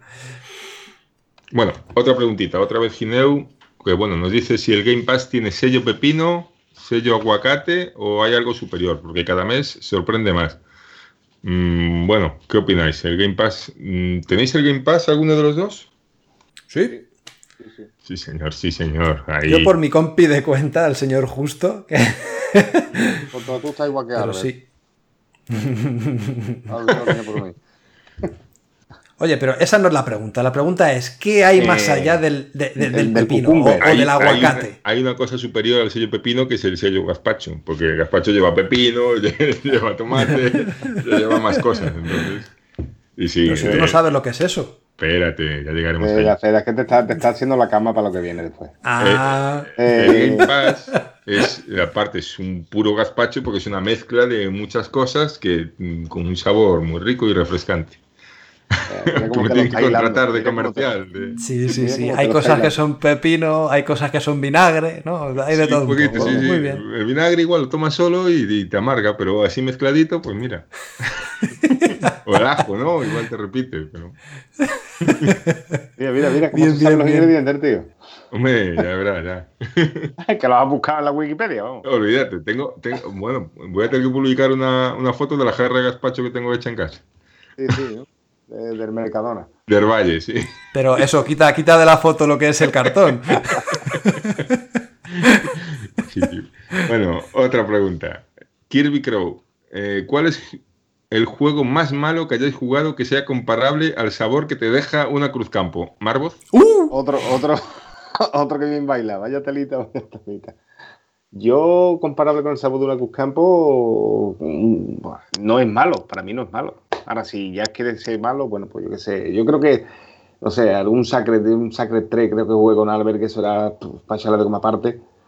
Y no sé, que me viene así a la mente. Pero que esto de que el sabor de la Cruz Campo eh, se le quita de la cabeza, eh, que eso, no es, eso es comparable con lo mejor del mundo, hombre. Eso es, gloria bendita. Eso ni el gazpacho de Diego ni nada. Eso es ma- maravilla. Pues si el peor juego que has jugado, Marvoz, es el Sacred 3, ni tan mal, ¿eh? Pues bueno, verás, es que me, lo que más me, he acordado yo ahora, sí, que es que lo jugué y fue eh, infame, vamos. No sé si fue el 3 o el 2, no me acuerdo. ¿eh? Fue infame. Jugamos los dos y fue algo infame. No, pues ¿qué es? ¿El que es como Oh. tipo Diablo? Mm, sí, fue uno que dieron con el game, con el gol, no hace mucho, que estuvimos, bueno, hace mucho, ahora ya unos pocos meses. Y estuvimos jugándolo, creo que era un Sacred, me parece. ¿eh? O lo mismo estoy yo confundido. ¿eh? No sé, Vamos, si es el Sacred que 3, la yo me pregunta, lo pasé, La pregunta creo. va con segunda, va, va Bueno. Ya, ya, ya, Campo, va por lo que va, a Cruz sí. Campo, no va por el juego. El juego malo no es, el- la Cruz Campo mala tampoco es. Vamos, esto es. Va a atacar. Ese chaval no lo podemos Mario. bloquear. El Eh, juego. Este, este chaval no, no gana el código, ¿no, Marvoz? Ese no, gana, ese no gana el código. Pues el peor, fíjate, lo estoy jugando ahora mismo, tío, de lo que va de año. eh, Se llama Fall of Light. Imagínate un juego como Diablo, pero basado todo en Dark Souls. Quiero decir que tienes que defenderte, marcar los tempos, si te matan tienes que ir a una hoguera, eh, eh, llevas a tu hija que si te matan se convierte como en un espíritu, tienes que ir a por él, a recuperarlo, resucitarlo, y es como si fueran tus almas, total. Un Dark Souls, rollo Diablo. Pero es que se juega mal. Es que el control, la vista isométrica, combates pausados, no ves lo que tienes delante. eh, aparte, los controles no funcionan bien. A veces das un golpe, a veces no. Eh, eh, no sé, es súper injusto. Me parece malísimo, malísimo de que hoy no he tirado el mando al suelo de, de puro milagro de lo malo que es. De no poder matarme ni el primer jefe final. Es que, es que me, me han tocado los huevos, cosa mala. Pero bueno, aparte de ese, no sé, también saqué hace poco un análisis de ese Guts and Glory, que es como eh, la versión tridimensional del Happy Wheels, no sé si sabéis cuál es, este que tuvo tanto éxito por YouTube, de los streamers y tal. Y muy mal, muy mal también, porque quieren hacer lo mismo en 3D y no funciona ni la mitad de bien y no tiene modo online o modo editor de mapas en consolas, entonces pierde toda la gracia. Ve, juegos que van a pasar sin pena ni gloria y que no merecen nada, ni, ni, ni, que los descarguéis, ni, ni aunque tuvieran una demo. Es que ni con un puntero láser tienes que jugarlos. Yo os voy a decir el juego más malo, que igual es de lo peor de la historia, sin ninguna duda, que es el Final Fight del Amstrad CPC. Eso es.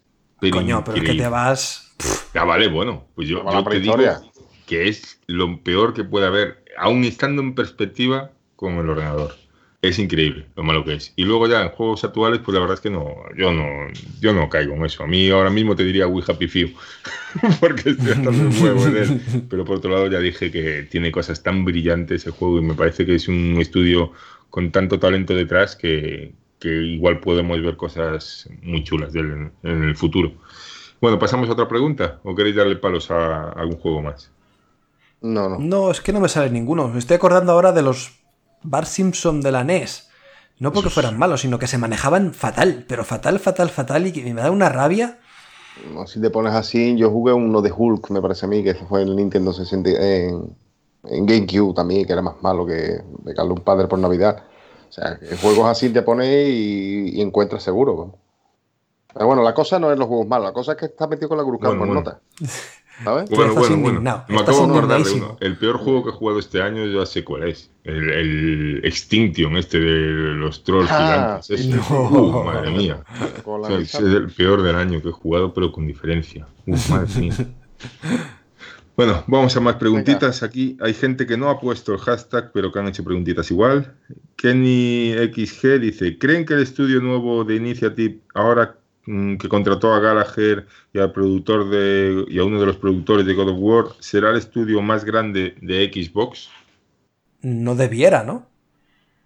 Quiero decir, que contraten a una persona, por muy famosa que sea, no quiere decir, no implica que tenga un estudio el más grande de todo Microsoft. Aparte de que, no sé, hay algunos que ya consagrados que llevan más tiempo, que supongo que Microsoft apostará más por esos que ya llevan más años, son más experimentados, que a uno que es completamente nuevo, que por muy bueno que sea la gente, pues desconoce su forma de trabajar o querrá ver cómo se defiende. No sé, teoría mía loca. ¿sí? Hombre, yo creo que no estamos ahora para ponernos a ver cómo trabaja uno, cómo trabaja otro. Si fichas es para apostar ahora mismo. Y yo creo que con The Initiative eh, sí que quieren crear un estudio para hacer juegos grandes. O sea, como tienen a Sí, Coalition, pero- como pero- tiene 343. Leñe, pero no el más grande de todos, de, de No, todo no Microsoft. creo. Eso en ese sentido no creo, pero que van a hacer un proyecto a la altura de, de nivel de desarrollo como fue al nivel de lo que fue en su día Quantum Break o de lo que puede ser un Gears o un Halo, pues yo creo que sí. O sea, un juego realmente, no una media tinta. Esto es como hubo otros proyectos que salieron ahí que no había confianza detrás de la marca. Yo creo que va. en ese sentido todo apunta a que sí, que están apostando fuerte por este estudio. Además, yo creo que el nombre de Initiative, ¿no? La iniciativa que van a tener, ¿verdad?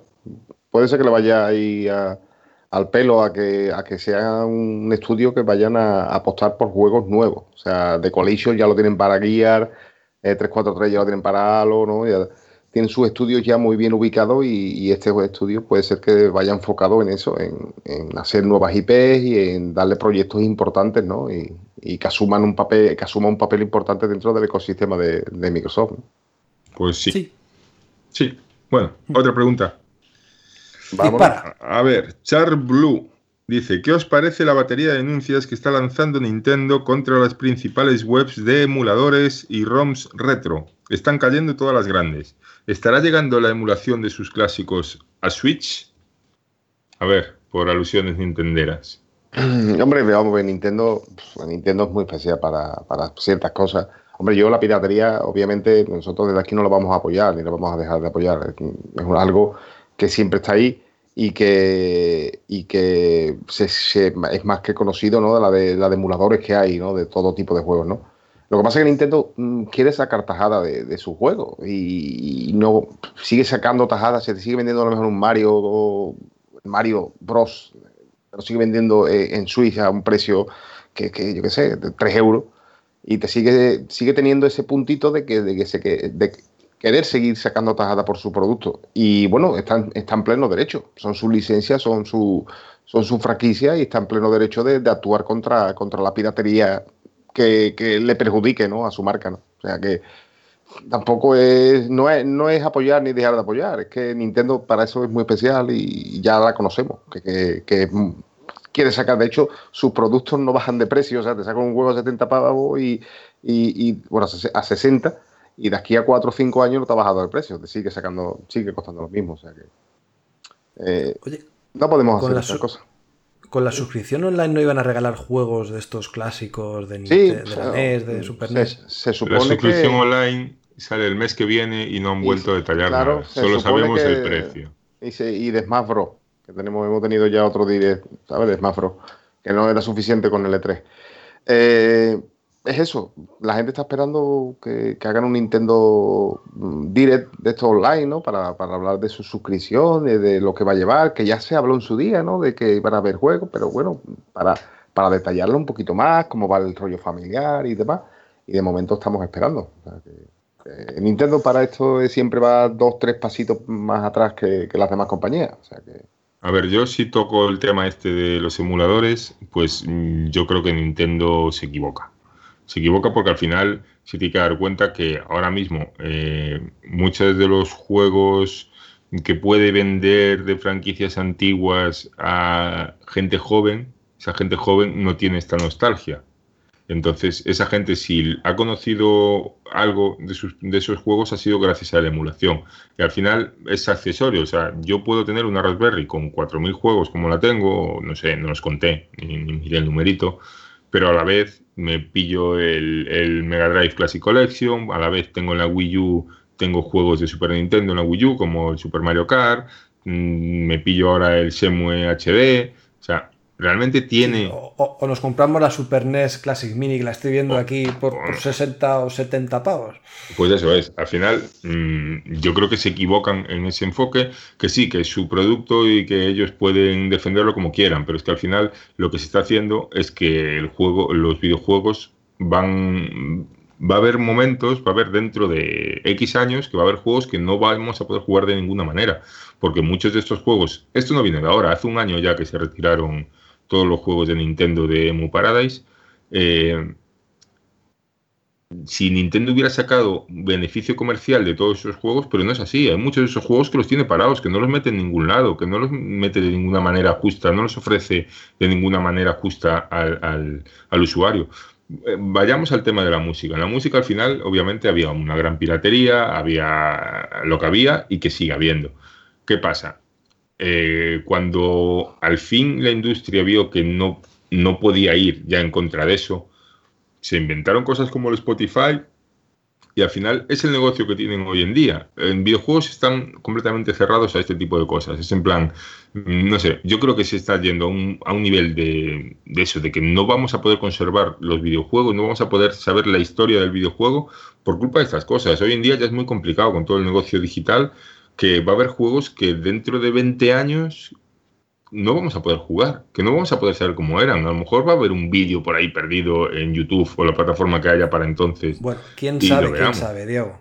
Pues, Mira, por ver. ejemplo, mira, por ejemplo, Netflix. Ahora es lo mismo que la música que tú dices. Pues ya están recuperando películas antiguas para que todo el mundo pueda verlas sin necesidad de descargarlas eh, o piratearlas. Eh, hemos visto el Game Pass, cómo está pues, metiendo juegos de la Xbox 360. Evidentemente no son juegos de hace 20 años, pero bueno, como que quieren eh, abarcar esos títulos para que no se pierdan en el olvido. Que es lo que tendría que hacer Nintendo con, con Switch y los juegos antiguos, por un módico precio, tener pues toda esa gran biblioteca y ganarían muchísima pasta, muchísimo. Más que claro. vendiendo el Super Mario a Sí, tres un, pavos. Un- Pero un si vamos a eso, y es que lo peor es que el Super Mario no te vale 3 pavos. En la Wii U los juegos de Super Nintendo valían 7 euros y, y los de Nintendo NES no sé si eran 5 o 6. O sea, eran 8, 7,99 los de Super Nintendo y 5,99 los de NES, creo. Son Es juegos de hace pavos 30 tela, años ¿eh? o 40 años. Sin hacerles nada, emulados. O sea, y muchas veces cogiendo ROMs, como pasó con las Nintendo NES Mini, que había ROMs que estaban cogidas precisamente de estas páginas que ellos han ahora presionado para cerrar. Es que es, es muy complicado el tema y realmente eh, yo creo que debemos de alguna manera eh, los jugadores ser firmes con esto, de decir, es que no es piratería esto. O sea, ofréceme el producto de alguna manera y, y- y luego mira a ver si lo compro o no. Pero es que eh, cuando antiguamente se sacaban estas colecciones de 20 juegos de Atari en Play 2, las hay, o de MSX, en, en Play 2 hay una colección maravillosa de juegos de MSX de Konami esas cosas ya no salen. ¿Por qué? No sé, porque ya piensan que no tienen valor. Si no tienen valor, ¿por qué van en contra de ellos? Si tienen valor, ¿por qué no lo explotan? Es como, no sé, es como eh, esto que dicen que muchas películas de- del cine español que las tienen eh, ciertos productores y que no las sueltan, ni las dejan emitir en televisión, ni nada, porque las tienen ahí, porque les costaron cuatro duros, porque compraron, porque ya están amortizadas o las compraron por cuatro duros en su día, y mira, están esperando que haya un revival de algo para poder vendérselas o colárselas, o que se muera un actor y poder vendérselas a Telecinco o a Televisión Española para que las emitan. Y es así. Y, en los videojuegos al final estamos en una. Es un, negocio, parece, de especulación que están haciendo las compañías porque ni están sacando provecho de ese de toda esa historia y de juegos que tienen, ni, ni, ni parece que quieren que dejen que la gente los juegue. Y al final lo que va a pasar va a ser eso: que ahí tenemos un problema de preservación del videojuego. Que sí, que iniciativas como Microsoft y tal.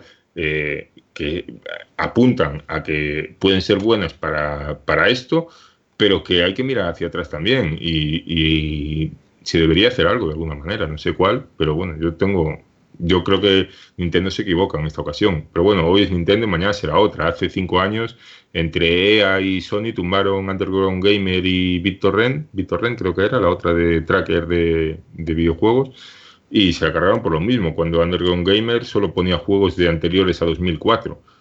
Y bueno, no sé, es, es en general, la industria está en ese plan. No quieren que se manejen sus IPs, pues bueno, estarán en su derecho. Pero yo creo que va a hacer más mal a la larga a la industria que bien. Sí, que cada uno al final con sus IPs se las... como quiera. Pero, por ejemplo, otro caso, SNK o Neo Geo, o quien quiera llevar eso, los que están haciendo las remasterizaciones de los juegos de Neo Geo en Xbox. Leñe, es que no puedes vender un juego de hace 20 años a 6 pavos en el Leaf, cuando puedes hacer un recopilatorio o ponerlos en el Xbox Game Pass, como han puesto el Metal Slug, que seguramente haya tenido más descargas o más aceptación que cualquier otro juego que vendan de forma individual por 6 8 pavos. Son cosas que no entiendo y no lo quieren ver o tienen ahí una venda delante o están esperando, como dices tú, el momento o dirán, bueno, ya picará alguien, ya alguien comprará el juego y ya con que vendamos uno o dos ya no sale rentable el tema, pero es que no es así, como dices tú, es que así no se preserva ni los videojuegos ni la propia cultura que pueden tener dentro, que no es poca. Bueno, más preguntitas. Sí, que nos calentamos. ¿Cuál es vuestro top 1 de toda la vida en videojuegos y bandas de música? Eh, Mario, supongo que Barricada, ¿no? ¿Cómo me conoces, bribón? pues no, mira, bandas de. o sea, basadas en videojuegos me gustan dos. Que las cogí con mucho ¿Cómo que cariño y las en tengo. Dicen OSTs de videojuegos. No, no, bandas de No, o- música. OST no, bandas de música. Ah, bandas de música. Top ah, pues entonces uno. sí, entonces barricada. No. Buf.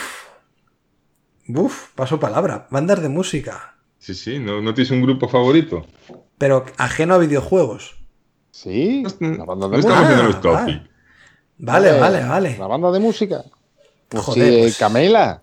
La orquesta Por Panorama. ejemplo, Camela o Ketama. no sé qué decirte, tío. No sé. Tengo. A lo mejor, War- fíjate, Warcry. En plan, por la voz de Víctor García, que. que La voz de. Víctor, como no estaba casado. Qué tonto. Me mola, me mola Warcry más que Avalanche, que empezaron con Avalanche, pero Warcry, ese heavy que tienen. Los últimos discos no tanto ya, fíjate, pero vamos, en general es un grupo que me ha marcado mi adolescencia y, y a día de hoy les sigo escuchando como, vamos, como si fueran nuevos y con la misma ilusión que el primer día. La verdad es que súper contentos con nuestros asturianos y a ver si los voy a ver dentro de poquito, que ya tengo ganas, leñe. ¿Y tu Y te sube al escenario. ¿Y mi videojuego favorito? Sí. Joder, a lo mejor eh, Super Mario Bros. 3. También por lo mismo, yo creo que es más por tema de nostalgia, porque ahora habrá mil plataformas mejores, pero eh, el conjunto, lo que te ofrecía ese juego, los disfraces de Mario, los secretos que tenía, la rejugabilidad, el, no sé, al final eh, te crea una sensación tan buena que lo llevas ahí dentro por siempre, para siempre y, ya está. Y- es imbatible a día de hoy, para mí. Vale. Marvoz. Mm, va.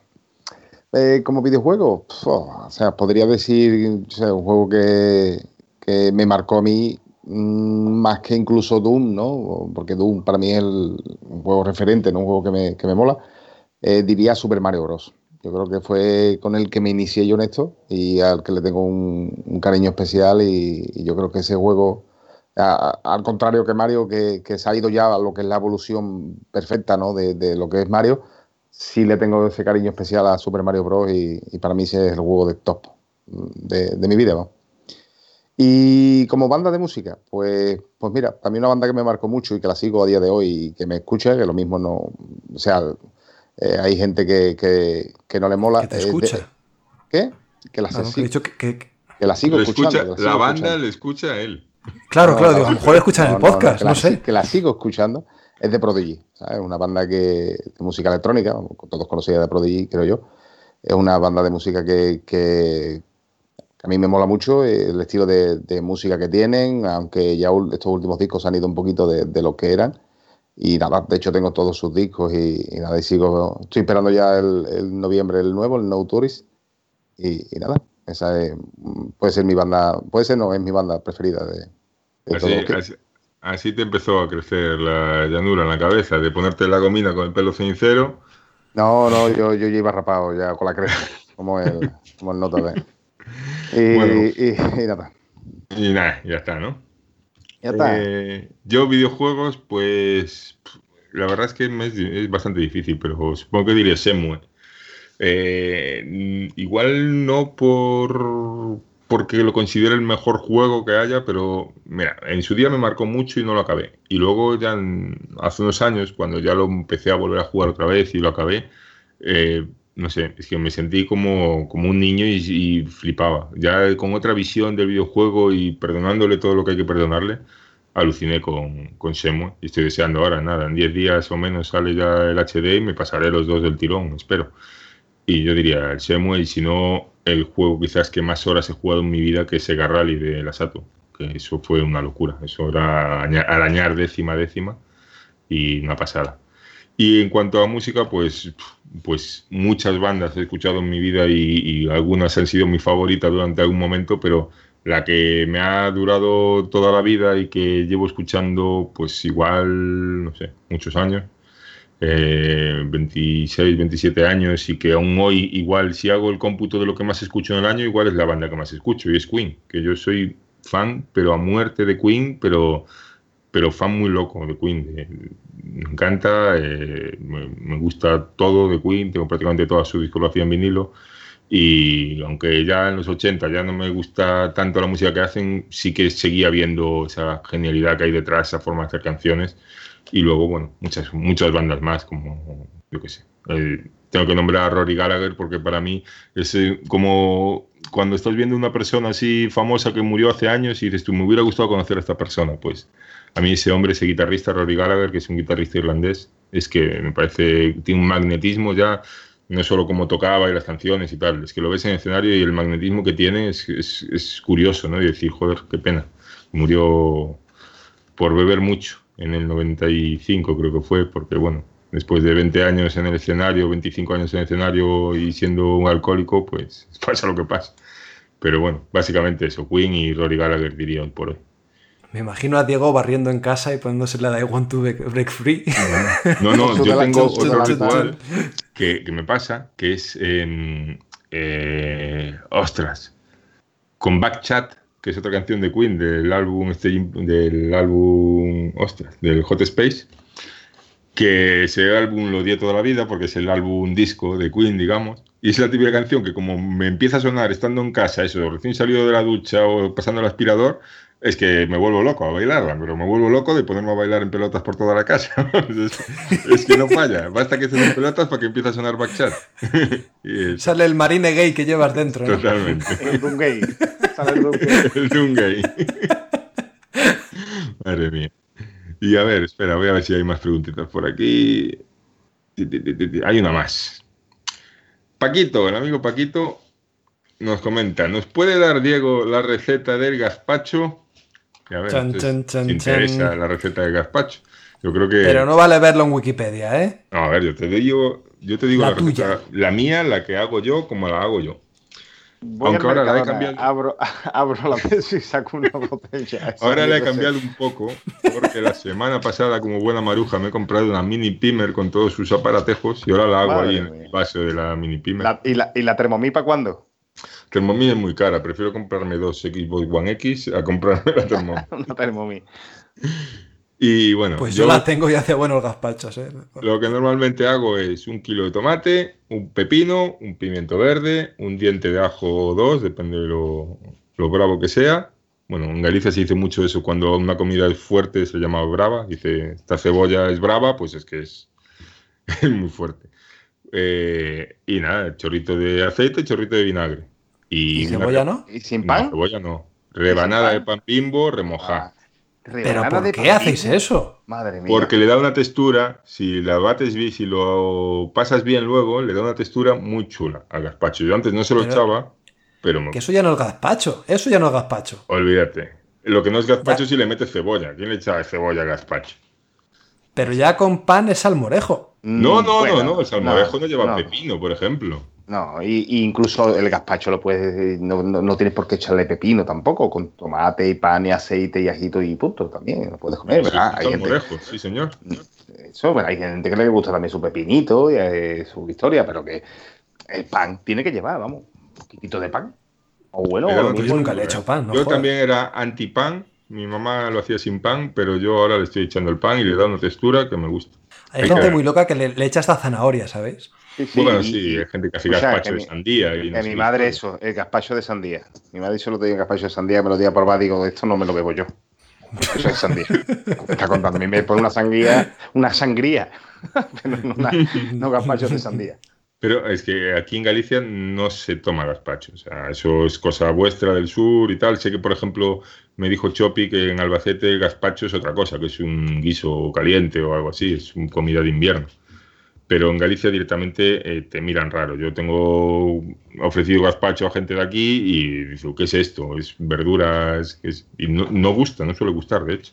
Así que soy... Te lo tiraron a la cara o algo así. No, pero sí que lo he llevado alguna vez así, lo había llevado al trabajo algún- alguna vez, había llevado un- una botella llena de gazpacho y a la gente no, no le gusta y dicen, ¿cómo pueden tomar esto? Y yo, bueno, a mí me parece el imprescindible en el verano. Y ahora Llévales, eso. llévales una Curcampo. No, no, eso sí. Pero eso si me lo tiran a la cabeza duele más, ¿se entiende? No, eso, eso te echan del trabajo directamente, ¿no? Te echan del trabajo.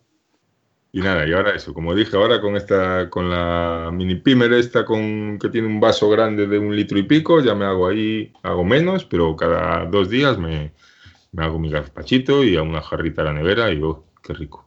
Ay, eso está maravilla. Ya, Ahí para la- alternar con la cervecita, de lujo. Eh, eh, no me cansa a mí mucho, ¿eh? Voy a dejar reposar.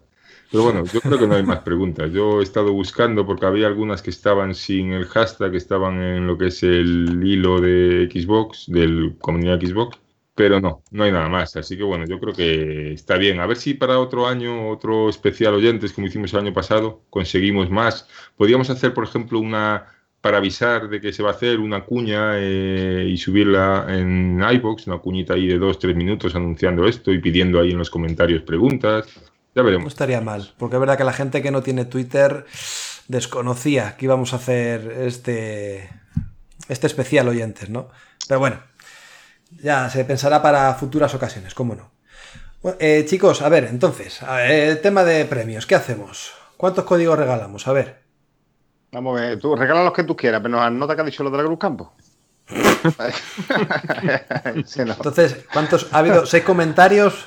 No ¿Regalamos cinco? sé, no, sé, no sé cuántos comentarios hay en total. Diego es el que tiene mala cuenta. Venga, como Mayra Gómez que en el 1, 2, 3. A Gineu no lo cuento. A Gineo. No. Uno, dos, tres, cuatro. Y espera, que por el otro lado había alguno más. Como la. Uy, pues ahora no lo encuentro, espera. A ver, buscarlo. Como la gente. Aquí está. Cuatro. Cinco, seis, siete. Pero no sé si hay uno que preguntó dos veces. No, siete. Ah, no. no, no. Siete, siete. Si no me equivoco, siete. 1, 2, 3, 4, 5, 6. Venga, va, regalamos 7 códigos. Venga.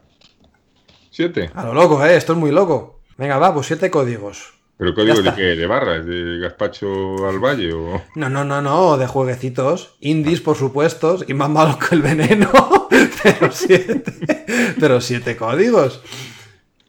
Hombre, tengo aquí un, dos, tengo cinco, tengo cinco códigos del Lily's Epic Quest for Lost Gems que son cosa mala.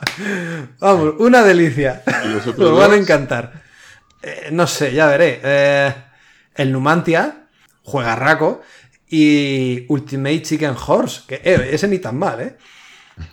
Bueno, Así que ya está. Bueno, bastante, bastante es para lo que han hecho, que han contestado un tuit. Tampoco. Ya ves, por, por, ya ves, por cuatro palabras mal puestas, joder, ¿qué más quieren? ya vendrán cosas mejores. Pues nada, chicos. eh, yo creo que ya va siendo hora de cortar, que además me están esperando por aquí por casa. Así Muy que si queréis decir unas últimas palabras, últimas, ultimísimas, antes de cortar. Pues, Yo nada, pues yo nada, solo agradecer ahí a los oyentes que han dejado las preguntas y, y a quienes nos van a escuchar. Que bueno, que en verano, como siempre, hacemos esta pausa porque ya veis que es difícil, uno se tiene que ir, el otro ya se fue. Pero bueno, aquí siempre un especial verano, un especial oyentes o algo siempre caerá. Y si la Gamescom está interesante, pues nos intentaremos juntar para sacar algo especial con la Gamescom, ¿no? Mm, Pues es lo que iba a decir ahora, que hay que estar expectantes a ver qué, qué nos depara la Gamescom y si es merecedora de un podcast especial. Pues sí, pues poco más. Va a añadir eso, a agradecerle a los oyentes que han participado y, y nada, y, y eso. Y vamos a ver si podemos hacer algo de aquí a la game, eh, a final del verano y si no, pues ya entraremos con, con fuerza ya para septiembre, que ya veremos cuando, cuando empezamos. Cuando empezamos y todo eso, sí. Pues chicos, un placer teneros aquí, volver a retomar el podcast aunque sea de forma puntual este día de agosto. Y lo dicho, bueno, estamos atentos, nos estamos escuchando, viendo vuestros comentarios, lo que dejáis tanto por Twitter como por Evox, viendo ideas nuevas, cualquier propuesta que penséis que puede ser interesante, por favor decírnosla, que nosotros siempre estamos recibiendo el feedback, no nos importa para nada. Y disfrutar del veranito, que todavía quedan unos cuantos días. Y nada, chicos, a mis compañeros aquí de podcast, que muchas gracias por sacar este huequecito y pues por oírnos de nuevo, que hacía ya mucho tiempo y joder, pues se agradecía el poder escuchar vuestras cálidas voces de, forma, de manera podcastil. Nada más, portaros muy bien y muchas gracias por escucharnos. Enhorabuena a los que han ganado el código y nos vemos ya pues dentro de unos días o si no en septiembre. Chao, chao.